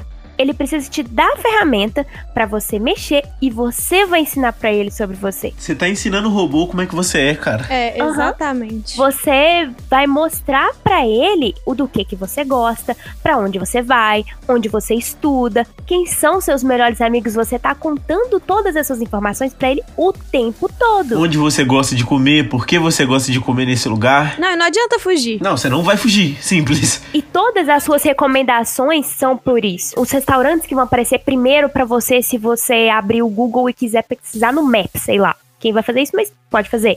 Vai ser tudo de acordo com as fotos que você postou, seu padrão de foto, quais tipos de cores são predominantes no seu Instagram, velho. A pessoa, eles sabem se você é depressivo, se você é alegre, se você é extravagante, se você tem muitos amigos. E você não precisa contar. Você só precisa manipular aquela ferramenta que você tem na sua mão. E nisso eu já me lembro de outra coisa, que tipo assim, é, para mim, o produto da VOT não é filme, não é eles aparecer a cara, são os SUPs. SUP é produto. Eles não são influencer. Pra mim, eu vejo eles como produto e a VOT está vendendo eles. Eles, a imagem deles, a fala deles. Acho que os subs até deixaram de ser o produto agora. Com o, com o Compound V sendo mostrado, o Compound V é o, o produto, é o sonho, tá ligado? O- os subs agora viraram o que você pode ser. Eles são só a imagem do que você pode ser. Que, o que eles estão vendendo agora é o Compounds, cara. É igual quando a escola tá vendendo e mostra um monte de mina na praia. Eles não estão te vendendo minas, eles estão te vendendo a escola. Eles só estão deixando ali mais ou menos claro de que se você tomar escola, você vai estar com muitas minas na praia.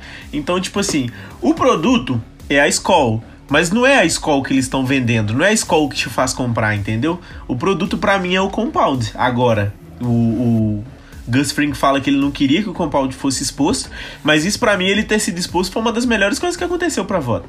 Eu pirei muito nisso que a Lava falou, porque esse negócio de ser produto, cara, porque A gente é um produto. eles vendem literalmente, eles vendem, tanto que na primeira temporada, a Steel, ela tá tendo uma reunião com o cara, o mesmo cara que fala depois com ela que sabe do Compound V, ele fala Ai, não, mas eu não, não posso pagar tanto por esse herói. Aí ela fala, não, mas tem que ser esse tanto aqui, que é tipo, sei lá, 2 bilhões. Eu não lembro mais quanto que era. Mas... 300 mil dólares. Isso, era um trem alto, um valor alto. Aí ele fala, não, mas eu não tenho. Aí ela vai fala, não, mas tem que ser isso. E já sai fechando, tipo assim. Nossa, sim. Então ela, eles realmente vendem eles. Mesmo que não seja, tipo, óbvio, né? Que, que eles estão sendo vendidos. Eles, eles não são nada mais do que isso. Tanto que a gente vê depois, claro que essas pessoas são bossas, mas, tipo assim, eles tiram o carinha lá do, do isqueiro, o trem bala, o. Oh, é assim, como se não fosse nada. Como se fosse bosta, lixo, coloca outro no lugar e foda-se. É como se fosse um produto que não colou. Eu ia mega discordar da Lave aqui, mas realmente Mas eh, é não tem como. Na, na primeira temporada, principalmente nesse diálogo aí que tem. É, é literalmente, cara, uma, a venda Uhum. de uma pessoa, a venda do herói, tá ligado? Aí depois o Homelander vai lá e derruba o avião do cara. Sim. Mas aqui tem uma frase que eu ouvi uma vez. Se você tá usando alguma coisa, ou você tá vendo algo, usando um aplicativo, assim, tá consumindo um produto. Se você não tá pagando por ele, o produto é você. Se você não tem certeza do que você tá comprando, você é o produto. Você não sabe por que que tá gerando dinheiro ali, é você, amigão. Porque, por exemplo, o Instagram, o Instagram é gratuito. A gente acha, mas não, a gente tá sendo vendido no Instagram porque a gente é bombardeado por anúncio. Essa frase é do dilema das redes. Eles falam exatamente isso: que o produto do Facebook e do Instagram não é o aplicativo, é você. Porque eles estão te vendendo para um anunciante. Porque como que você vai fazer dinheiro? Você faz as pessoas anunciarem lá. Mas você já parou pra pensar que você pode ser um bonequinho do The Sims? Eu só espero que eu não seja o The Sims que Deus coloque na piscina e tire a escadinha. Relaxa que no The Sims 3 eles já evoluíram. No The Sims, eu com certeza sou a pessoa que vai colocar o filho no forno. Certeza absoluta. Eu, que, eu quero falar muito uma coisa sobre, sobre isso. Não sei quem mais tava falando sobre o Instagram. E uma coisa que eu aprendi quando eu tava fazendo faculdade, que foi uma coisa que me marcou muito, muito, muito forte, foi a diferença entre manipulação e influência. Quando você tá manipulando alguém, você só tá falando algo que você quer que aquela pessoa acredite. É, você pode usar da sua eloquência, dos seus dons teatrais, do que quer que seja. Mas quando você tá influenciando alguém, para você influenciar uma pessoa, você precisa de dados dessa pessoa. Você precisa saber quem ela é, onde ela mora, o que ela gosta. E por isso que a influência é muito mais forte do que a manipulação, porque quando você tá influenciando, você sabe exatamente onde você tem que chegar. Porque você sabe que fulano gosta de amarelo, não gosta de rosa. Você sabe que fulano fica mais em casa do que fica saindo pra balada, ou ao contrário. Então, quando você sabe exatamente onde você tem que tocar, é muito mais forte o estrago que você pode fazer, sabe? Por isso que o Por Instagram isso que essas redes sociais são muito prejudiciais em tempos de eleição, por exemplo. Exatamente, por isso que o Instagram e todas as redes sociais, como você falou, são assim, coisas extremamente vorazes. Por quê? Eles têm tudo, eles têm todos os nossos dados. O Google mesmo tem nossos dados de onde a gente tá, onde, onde que a gente tá andando, pra onde que a gente foi, em que loja que a gente entrou, o que que a gente compra, porque muitas vezes a gente é, tem tudo linkado na conta do Google. Então ele sabe muito bem tudo. Ele, ele sabe literalmente tudo que a gente vê, que a gente gosta, que a gente desgosta, o que a gente fala, porque ele tá vendo as nossas conversas dentro de rede social, quanto às coisas que a gente posta.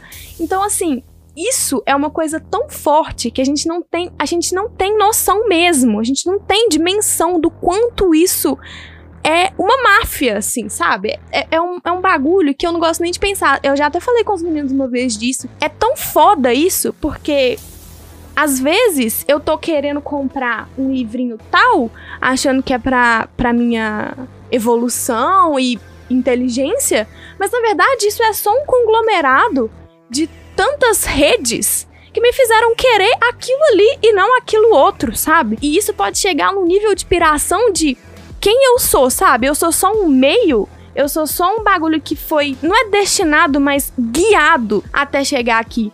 As escolhas que eu fiz são baseadas no quê? São baseadas em, em coisas que eu realmente acredito, mas por que, que eu acredito? Eu fui levada a acreditar por isso? Porque assim, se a gente for parar pra pensar em realmente tudo que tá vindo na nossa cara o tempo inteiro, não só nas redes sociais, mas assim, a gente não tem dimensão, cara. A gente não tem dimensão. Ai, já, isso é tão triste.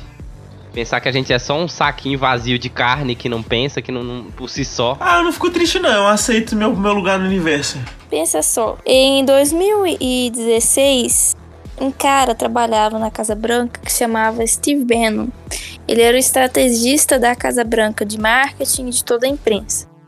Esse cara foi responsável pela eleição do Trump. E o que, que aconteceu? Em 2016, quando estava acontecendo é, a corrida pelo mandato de presidência, esse cara ele falou o seguinte: vamos usar uma coisa inédita aqui que é a ferramenta de anúncio do- das redes sociais. E aí, pela primeira vez, aconteceu a venda de anúncio político de uma forma legal, porque é ilegal você anunciar pago, promoção paga, um anúncio político. O que, que eles fizeram?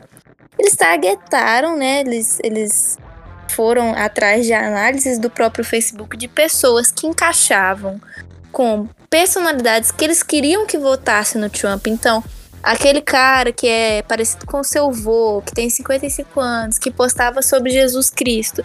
Eles colocaram um anúncio pago na internet, no Facebook e no Google, em vários lugares, chamando para conhecer as propostas do Trump é, de outra forma, com vídeo de pessoas falando, tipo assim, youtubers que apoiavam o Trump tinha seu, seu vídeo patrocinado pelo Steve Bannon para aparecer no feed de pessoas que gostavam desse tipo de conteúdo. Mano! Olha isso. É isso. Aí, durante a corrida, o Facebook ele foi processado até, né? Porque Foi uma picaça essa época aí. o Facebook ele precisou ser processado, o Zuckerberg foi ouvido no Senado, no, no Congresso dos Estados Unidos, porque eles começaram a vender realmente as propagandas eleitorais como anúncio. Então, se você falasse sobre o Trump, mas você odiasse ele, ia aparecer no seu feed uma coisa do candidato que você odeia.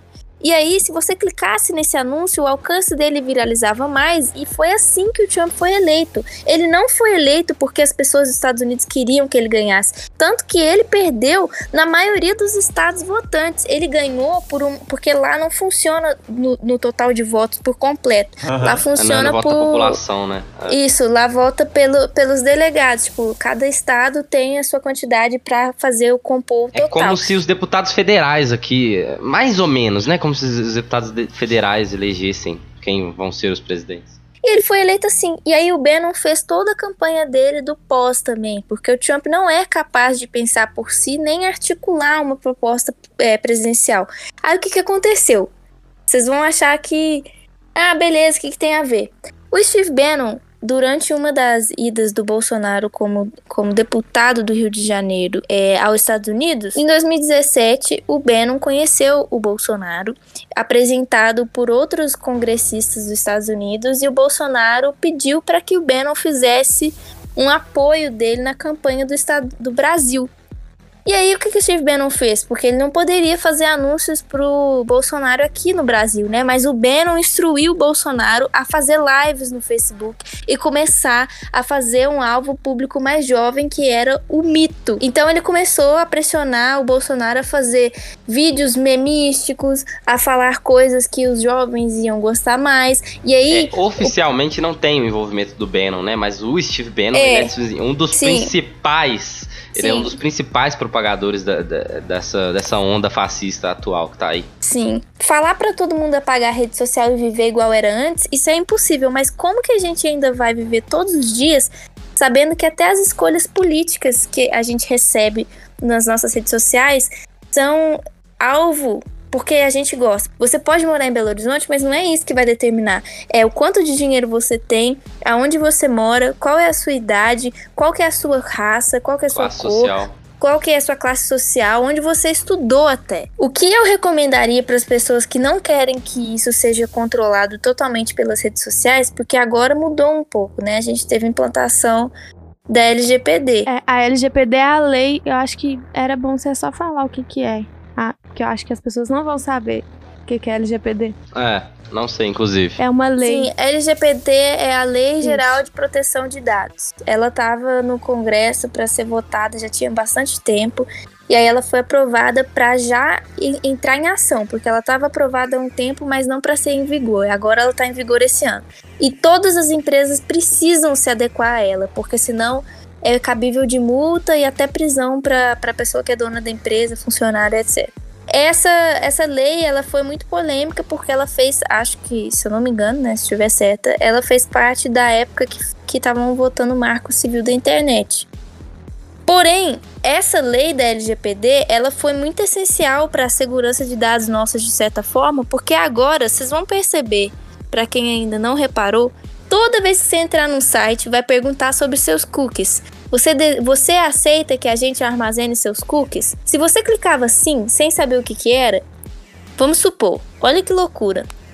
Você tá no Twitter. E o Twitter ele tem um sistema de cookies também. Se você não leu os termos e tudo e só aceitou, porque o, o Twitter não te pergunta do cookies quando você entra no site do Twitter, mas ele te pergunta quando você cria a conta. Se você entrou no Twitter e aí você postou lá assim: Nossa, quero me matar, hoje meu trabalho não sei o que. Você sai do Twitter. Aí você vai pesquisar sobre é, PHD em ciências. Você quer fazer PHD em ciências. Quando você voltar para o seu Twitter, você não estava no Twitter, você estava em outro site. O Twitter está autorizado pela coletagem dos seus cookies a ver o que você faz fora do Twitter, com seus dados pelo seu IP. Mano, mano. Então não aceite os cookies se você não quer que aquele site tenha domínio sobre tudo que você pesquisa fora dele, tudo que você fala e tudo que você procura. E isso é onde a gente chegou com a tecnologia hoje em dia. É coisa que deixa a gente maluco. Isso, e se a gente ficar pensando demais, a gente fica doido.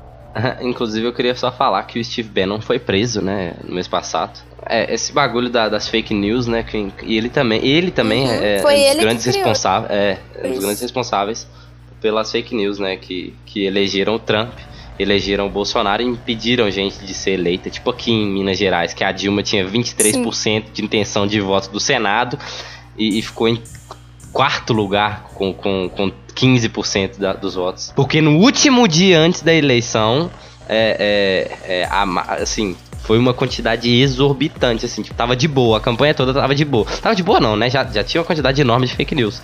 Mas, é, no último dia antes da eleição, cara, foi uma enxurrada de fake news contra a Dilma.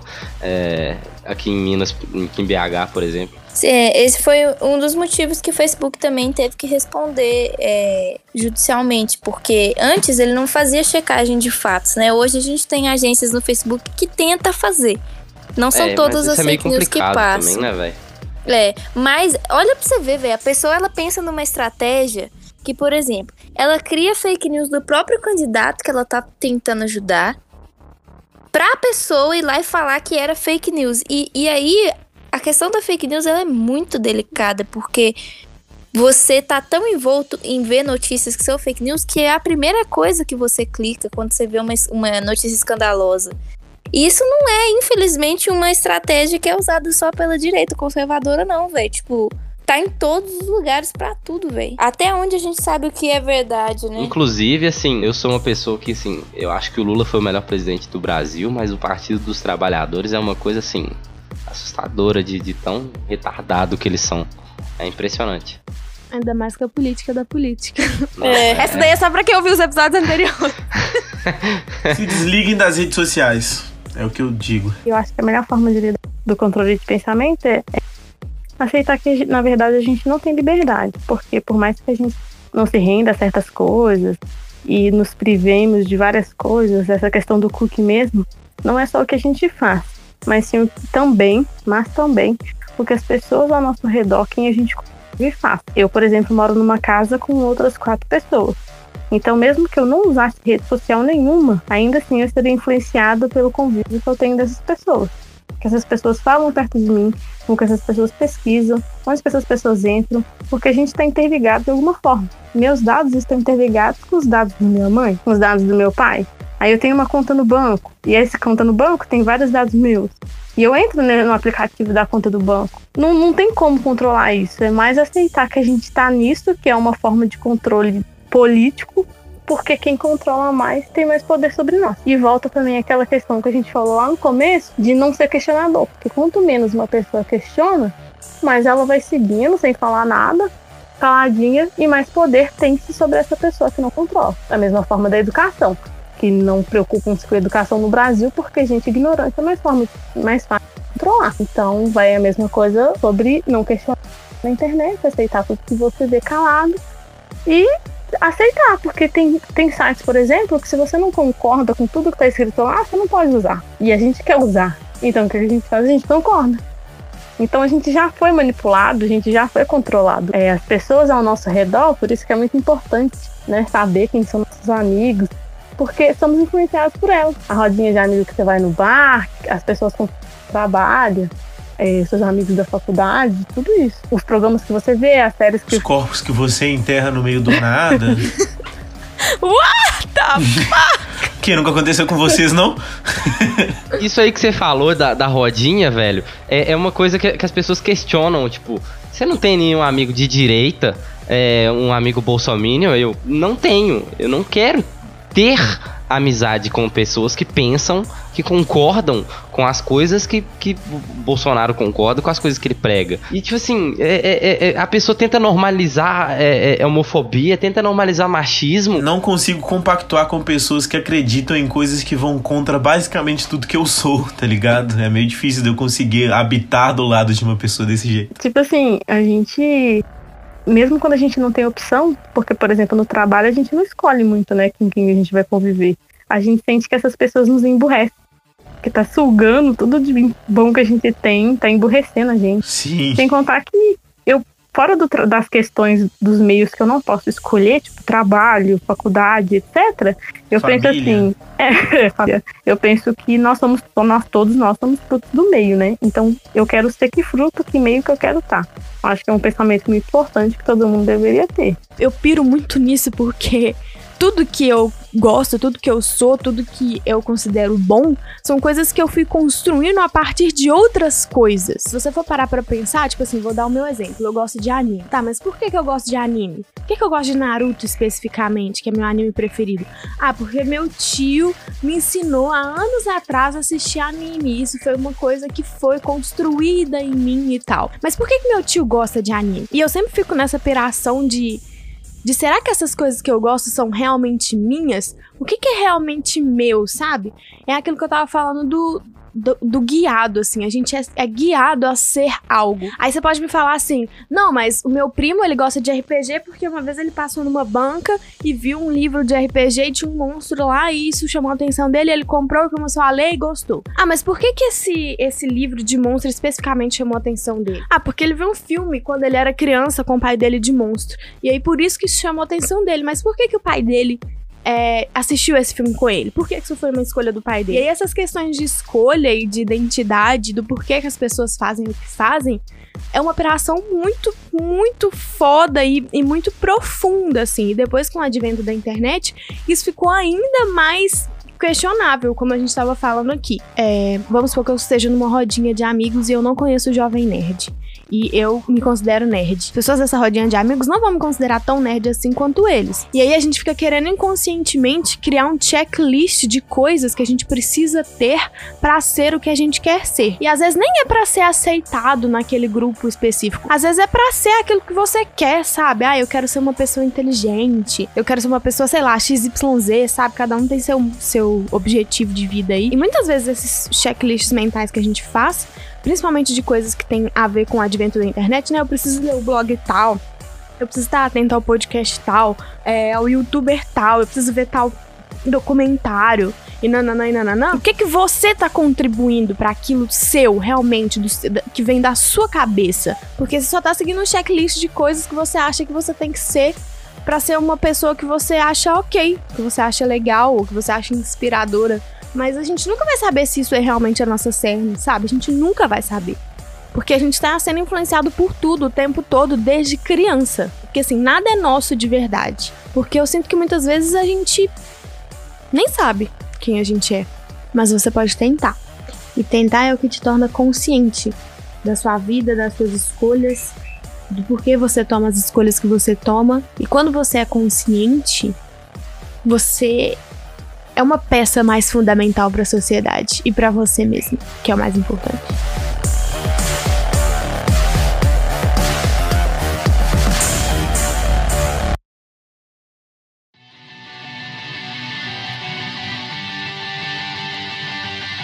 Então, galera, vamos fazer as considerações finais aqui. Nota e personagem preferido. Vou começar meu personagem preferido é o francês, como eu já falei. Eu gosto muito da relação dele, não só com a Químico, mas com as outras pessoas, até com, a, com aquela velhinha lá do FBI. Eu achei muito interessante como o porquê dele ter largado né, a, a missão para poder fazer outra coisa. E eu acho que ainda tem muito mais do francês pra gente ver, assim, com certeza nas HQs, mas como eu não li na série. Eu acho essa série uma série muito forte em vários aspectos e muito necessária em outros aspectos. Deixa eu falar rapidinho então, um negócio para agregar nisso daí que você falou do francês, que é o bagulho da da falta de masculinidade excessiva, né? Que ele não tem. Que ele não, não tem vergonha nenhuma de assumir que um dos amores da vida dele era um, um amigo dele, tá ligado? E o tanto que machuca ele e, o cara ter desaparecido, que ele tava numa, numa situação que ele não tinha como fazer uma escolha certa e uma escolha errada, tudo que ele pudesse escolher seria errado e nada tava certo naquele dia. E que por causa das escolhas dele, um amigo dele se afastou dele e morreu com um bagulho que ele podia ter, ter ajudado a. podia ter estado presente. Gente, inclusive, mostrou e eu não vi, e eles, eles eram um trisal? Ou, eles, ou ele era tipo, Não, só amigo dos dois? Era só um bom amigo, né? Eles eram amigos, eu, eu li como Eu não amizade. entendi, eu, não, eu não, não, não entendi se eles eram um trisal, os três, ou se, elas, eles, ou se, ele era, o, se o cara era só um amigo da, dele e da, e da namorada dele ali. É, falam amizade. Mas inclusive era um cara bem bonito também. Eu fazia os três fácil. Então, é, eu acho essa série uma série muito necessária em vários aspectos, porque ela toca em, em coisinhas muito específicas, muito delicadas, que tem muita gente que não tá tocando, sabe? E enfim, eu acho que foi uma experiência muito boa de ter, de viver. E eu espero que, que a série toque em mais assuntos, assim, porque como a Monique sempre fala no, no Cine Confraria, o cinema e o audiovisual em geral, é, ele tá aí pra trazer reflexão, sabe? E se ele trouxe reflexão, o papel dele tá sendo cumprido, assim. E a gente tá aqui há algumas horas falando dessa, dessa série e, assim, dá pano pra manga, sabe? Pra mim é nota 10, na moral. Meu personagem preferido é o Leitinho, né? O MM, Mother's Milk. Principalmente por causa do, do bagulho da masculinidade também. Você tá vendo que ele é um cara parrudo, você vê que ele é um cara grande. Ele vai frente a frente com o Billy muitas vezes, tipo assim, tá, você pode atropelar ele, mas você não vai me atropelar. Por cima de mim você não vai passar. Que é um bagulho dele se impor como homem também, como homem negro, principalmente. Ele tá se impondo contra um cara branco ali. Tipo assim, tá, eu entendo o que, que você tá falando, mas tipo assim, ouve esse outro cara aí, porque você não tá tão certo assim, não, cara. E o bagulho dele tá sempre lá, tá ligado? Ele sempre. Ele tá deixando a família dele de lado por um bagulho que é maior. Por um bagulho que o pai dele passou a vida inteira fazendo e não alcançou nada. Ele tá fazendo de uma forma diferente para ver se ele consegue alcançar o que o pai dele não conseguiu. Então, tipo assim, mas ele é o cara que é brutão, mas é o cara que vai, tipo assim, falar pra você que é melhor você passar lenço umedecido do que papel, porque o papel machuca muito a sua pele. Então, são dois contrapontos que você não vê muito o ser explorado com- no Homem Negro, no, em Hollywood principalmente. Com o Homem Negro ele vai ser a figura mística, igual é no, no filme de Stephen King. Ou então vai ser o cara que é bruto e absurdamente inquebrável, igual a maioria dos papéis do Idris Elba. Então, eu gosto muito dele. Minha nota pra essa segunda temporada é 9, porque eu gostei bastante. É uma série muito boa, muito boa. Por que você não deu 10, então? Porque eu não gostei o suficiente. Ele é chato. Faltou um tiquinho. Aquele cliffhanger do final que não me pegou. Se não tivesse ele, eu dava 10. Nossa, gente, rapidão, eu preciso comentar. Que delícia que foi aquela cena daquelas três mulheres descendo a porrada! Realmente. É o que eu disse, a tempesta. minha cena mais gostosa. Bater em nazista é bom demais. Eu vou falar que eu acho que. Ai meu Deus. Eu fico entre o francês e o, o MM, cara. O French e o MM. O leitinho, né? Os dois são muito fodas, mano. Eu não sei decidir qual dos dois é o meu preferido. O francês é muito merdeiro, velho. Isso é perfeito, não fala Ai, mal dele. Nossa, ele dá umas burradas vezes que eu fico, caralho, sério, Ele é mano? humano, a gente vai entrar na discussão do Zuko de novo. Precisava dessa porra desse energético? Porra, quem não fez merda? Quem não fez merda nessa Nossa, série? o Ryu. Ah, o Rio. Ah, por favor, né? O Rio é o que mais faz merda, Quanto que o mano. Ryu fez merda, cara? Matou o cara lá, o translúcido. Isso daí é fazer merda? É Lógico isso que é ele delícia. matou um homem. Nossa! Não, é- não, ele não matou um homem, ele matou um sup, o que é pior. Gostaria muito de ter sido eu. Mas enfim, é, voltando, eu acho que. É, um empate pra mim. Eu acho o French muito fofo, mas eu acho o MM muito fofo também. É, eu gosto muito dos dois personagens e, e do- do arco dos dois, né? O, o, o French to- com toda essa amargura dele por causa da, da- dos netos da. da, da Véia do FBI, vamos chamar. véia do FBI. Mallory. Mallory, isso. Ah, eu gosto mais de véia do FBI. Inclusive, todo o, o que o French fala, eu fico falando depois, Madame Mallory. Eu adoro o francês. Isso é xenofobia, você sabe, né? Que eles... Ele é, ele é muito fofo, cara. É- essa temporada desenvolveu ainda mais ele. É, eu acho ele um personagem muito bom. E o MM também, com essa, essa esse bagulho do pai dele que a gente não sabia. A gente não sabia exatamente o motivo dele, né? Dessa, dessa luta contra Uhum. a votos. E a gente sabe que é esse bagulho que ele herdou do pai dele.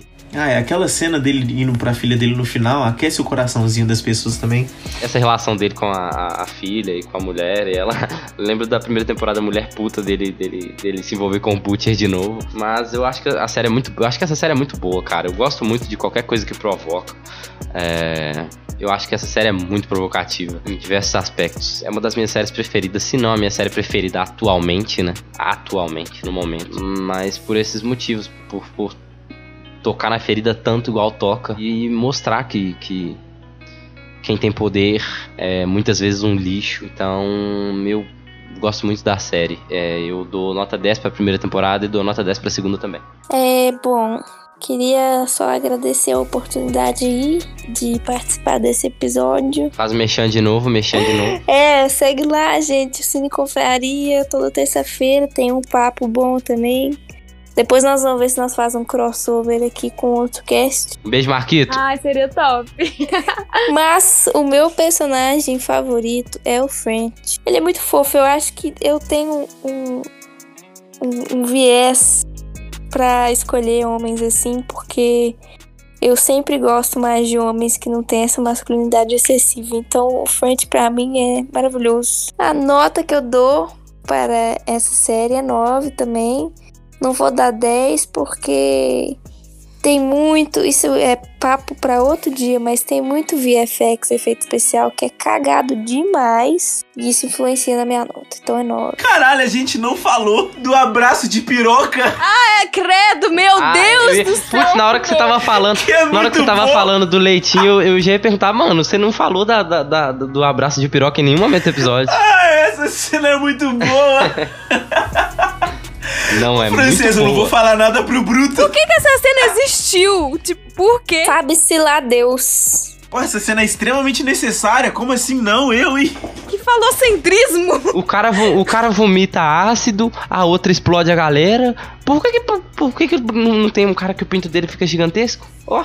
Não, e, e- eu queria discordar da Live de novo, porque eu acho que os efeitos especiais dessa série são bons pra, pra, pra televisão, eu acho. Ó, da Live não, da, da Nick, desculpa. A Laf tá tipo assim, ô, eu? Hã? É, eu tô tipo, mas eu não falei nada aqui. Série de herói, principalmente, costuma ter uns efeitos muito cagados, velho. Você vai, você vê isso aí, depois você vai ver Flash. Meu Deus, isso aqui parece o Santo Grau, cara. Puta que pariu. Mas é, velho, porque eu não assisto coisa de super-herói de série, né? Então não tem um padrão pra isso. Mas eu tenho. Não, Cara, eu acho, que fiquei- eu acho o efeito especial de Oh. Televisão muito ruim. Eu acho que de The Boys tá, tá, tá tipo, bem bom comparado com as eu outras acho coisas. bom, eu acho bem aceitável. Tipo assim, não é, né? Game of Thrones, mas é bom.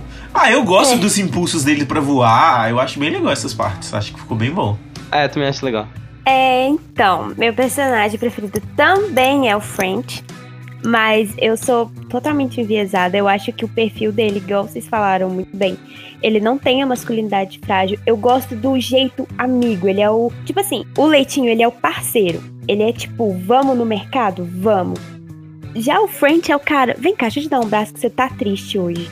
Ele é esse tipo de cara, sabe? Ele é o bonzinho, ele é o fofinho. E eu acho isso um amor. Eu fico toda pastel vendo ele fazendo esses trem, eu acho muito fofinho, sabe? Então ele ganha muitos pontos comigo nessa parte, que é muito fofo. Mas eu também gosto muito do Harry. Eu, eu gosto da pose dele de loser e estranho, magrelo e com cara de fracassado. Eu gosto! Coitado. É igual o jurado do Ídolos. Você é estranho, fracassado, tem cara de doente, claramente não vai vencer na vida, mas eu gosto de você. Eu gosto, disso, eu gosto dele. O Harry, aquela cara dele de, de retardado quando a namorada dele explode na frente dele é tão fofo, tadinho. Coitado. Tão fofo. Engraçado é que o papel dele foi feito pro, pro, pro ator que é o pai dele. É, no quadrinho o cara foi inspirado nele, é. Aham, no pai dele. Que é um cara. O Simon Pegg é tipo assim, super nerd. É, eu, eu ganho muito ponto comigo, esse tipo de pessoa. Pra mim, assim, a nota pra série só é 9, porque se você der 10, a pessoa para de tentar melhorar. Então, assim, pra dar espaço pra melhoria, aí eu guardo 10. Mas eu gosto, pra mim, ela é perfeita. Eu vou roubar a fala da Japa e falar que realmente ela é uma série necessária. Ela me diverte, me choca num nível muito bom. É, eu fico reclamando, mas Ela é de explodir a cabeça. Nossa, que trocadilho. Eu amei. Do cadalho do carilho. Foi muito ruim. Eu acho que ela é muito boa. Tipo assim, eu não aceito quem fala que não gostou. Compro briga mesmo, porque ela é muito boa. Eu não tô nem aí se o efeito visual é cagado. Nem ligo, gente. Pelo amor de Deus, eu assistia Chaves. Isso aí não me afeta. Ah, a gente viu Star Wars. Olha aquelas transições de PowerPoint. Para, Chaves é incrível, cara. O, o, o, o Nhonho e o seu barriga ficam na mesma cena. E nem parece que, que é outra pessoa. Eu custei a perceber isso. O quê? Meu Deus, gente. Eles são a mesma pessoa? O Dave Grohl é o baterista do Nirvana? Pois é. Como assim? Isso aí eu fui descobrir esses dias também. Ai, ai. Muito bom. E assim, eu acho que é, é tudo perfeito. Do jeito que ela, é- ela é muito boa, do jeito que ela é.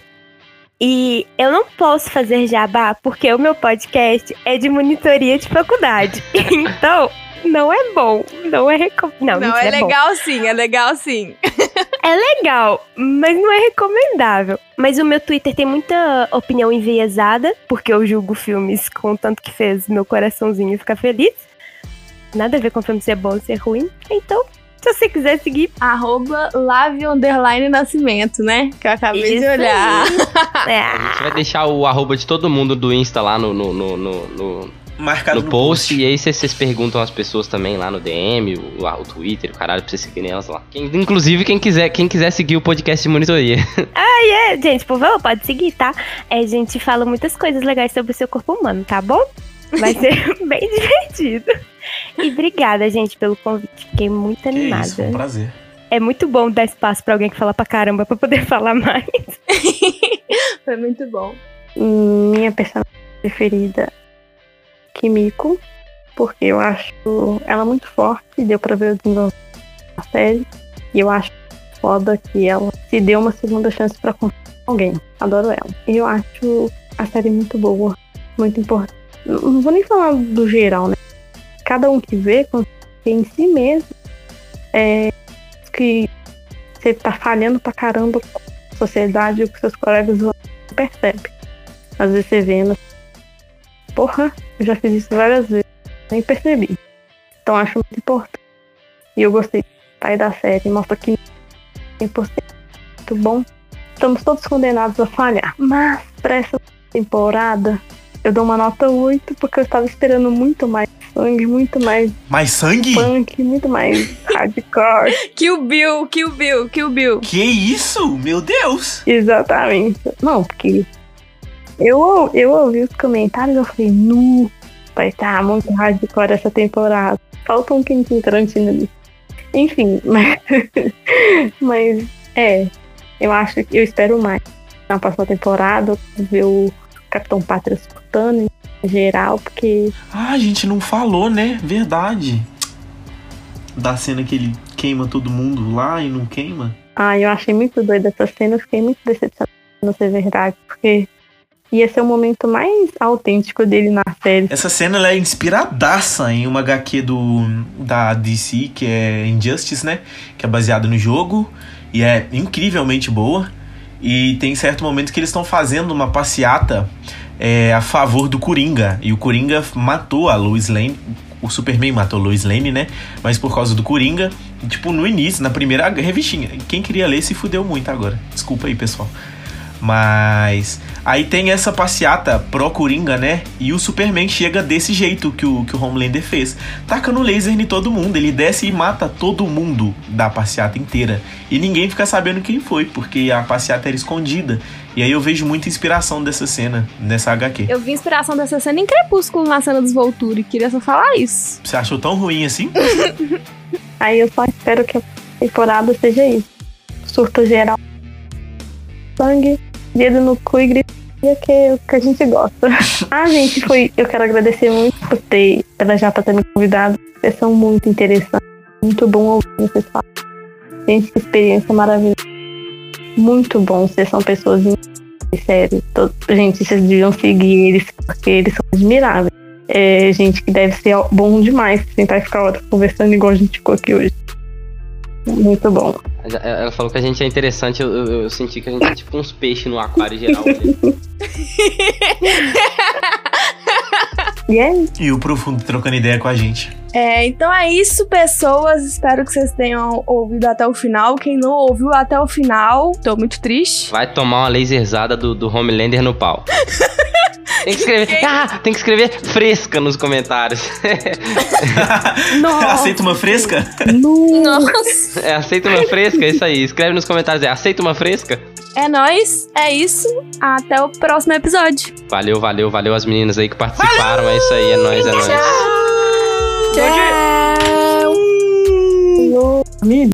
Tchau, Craig.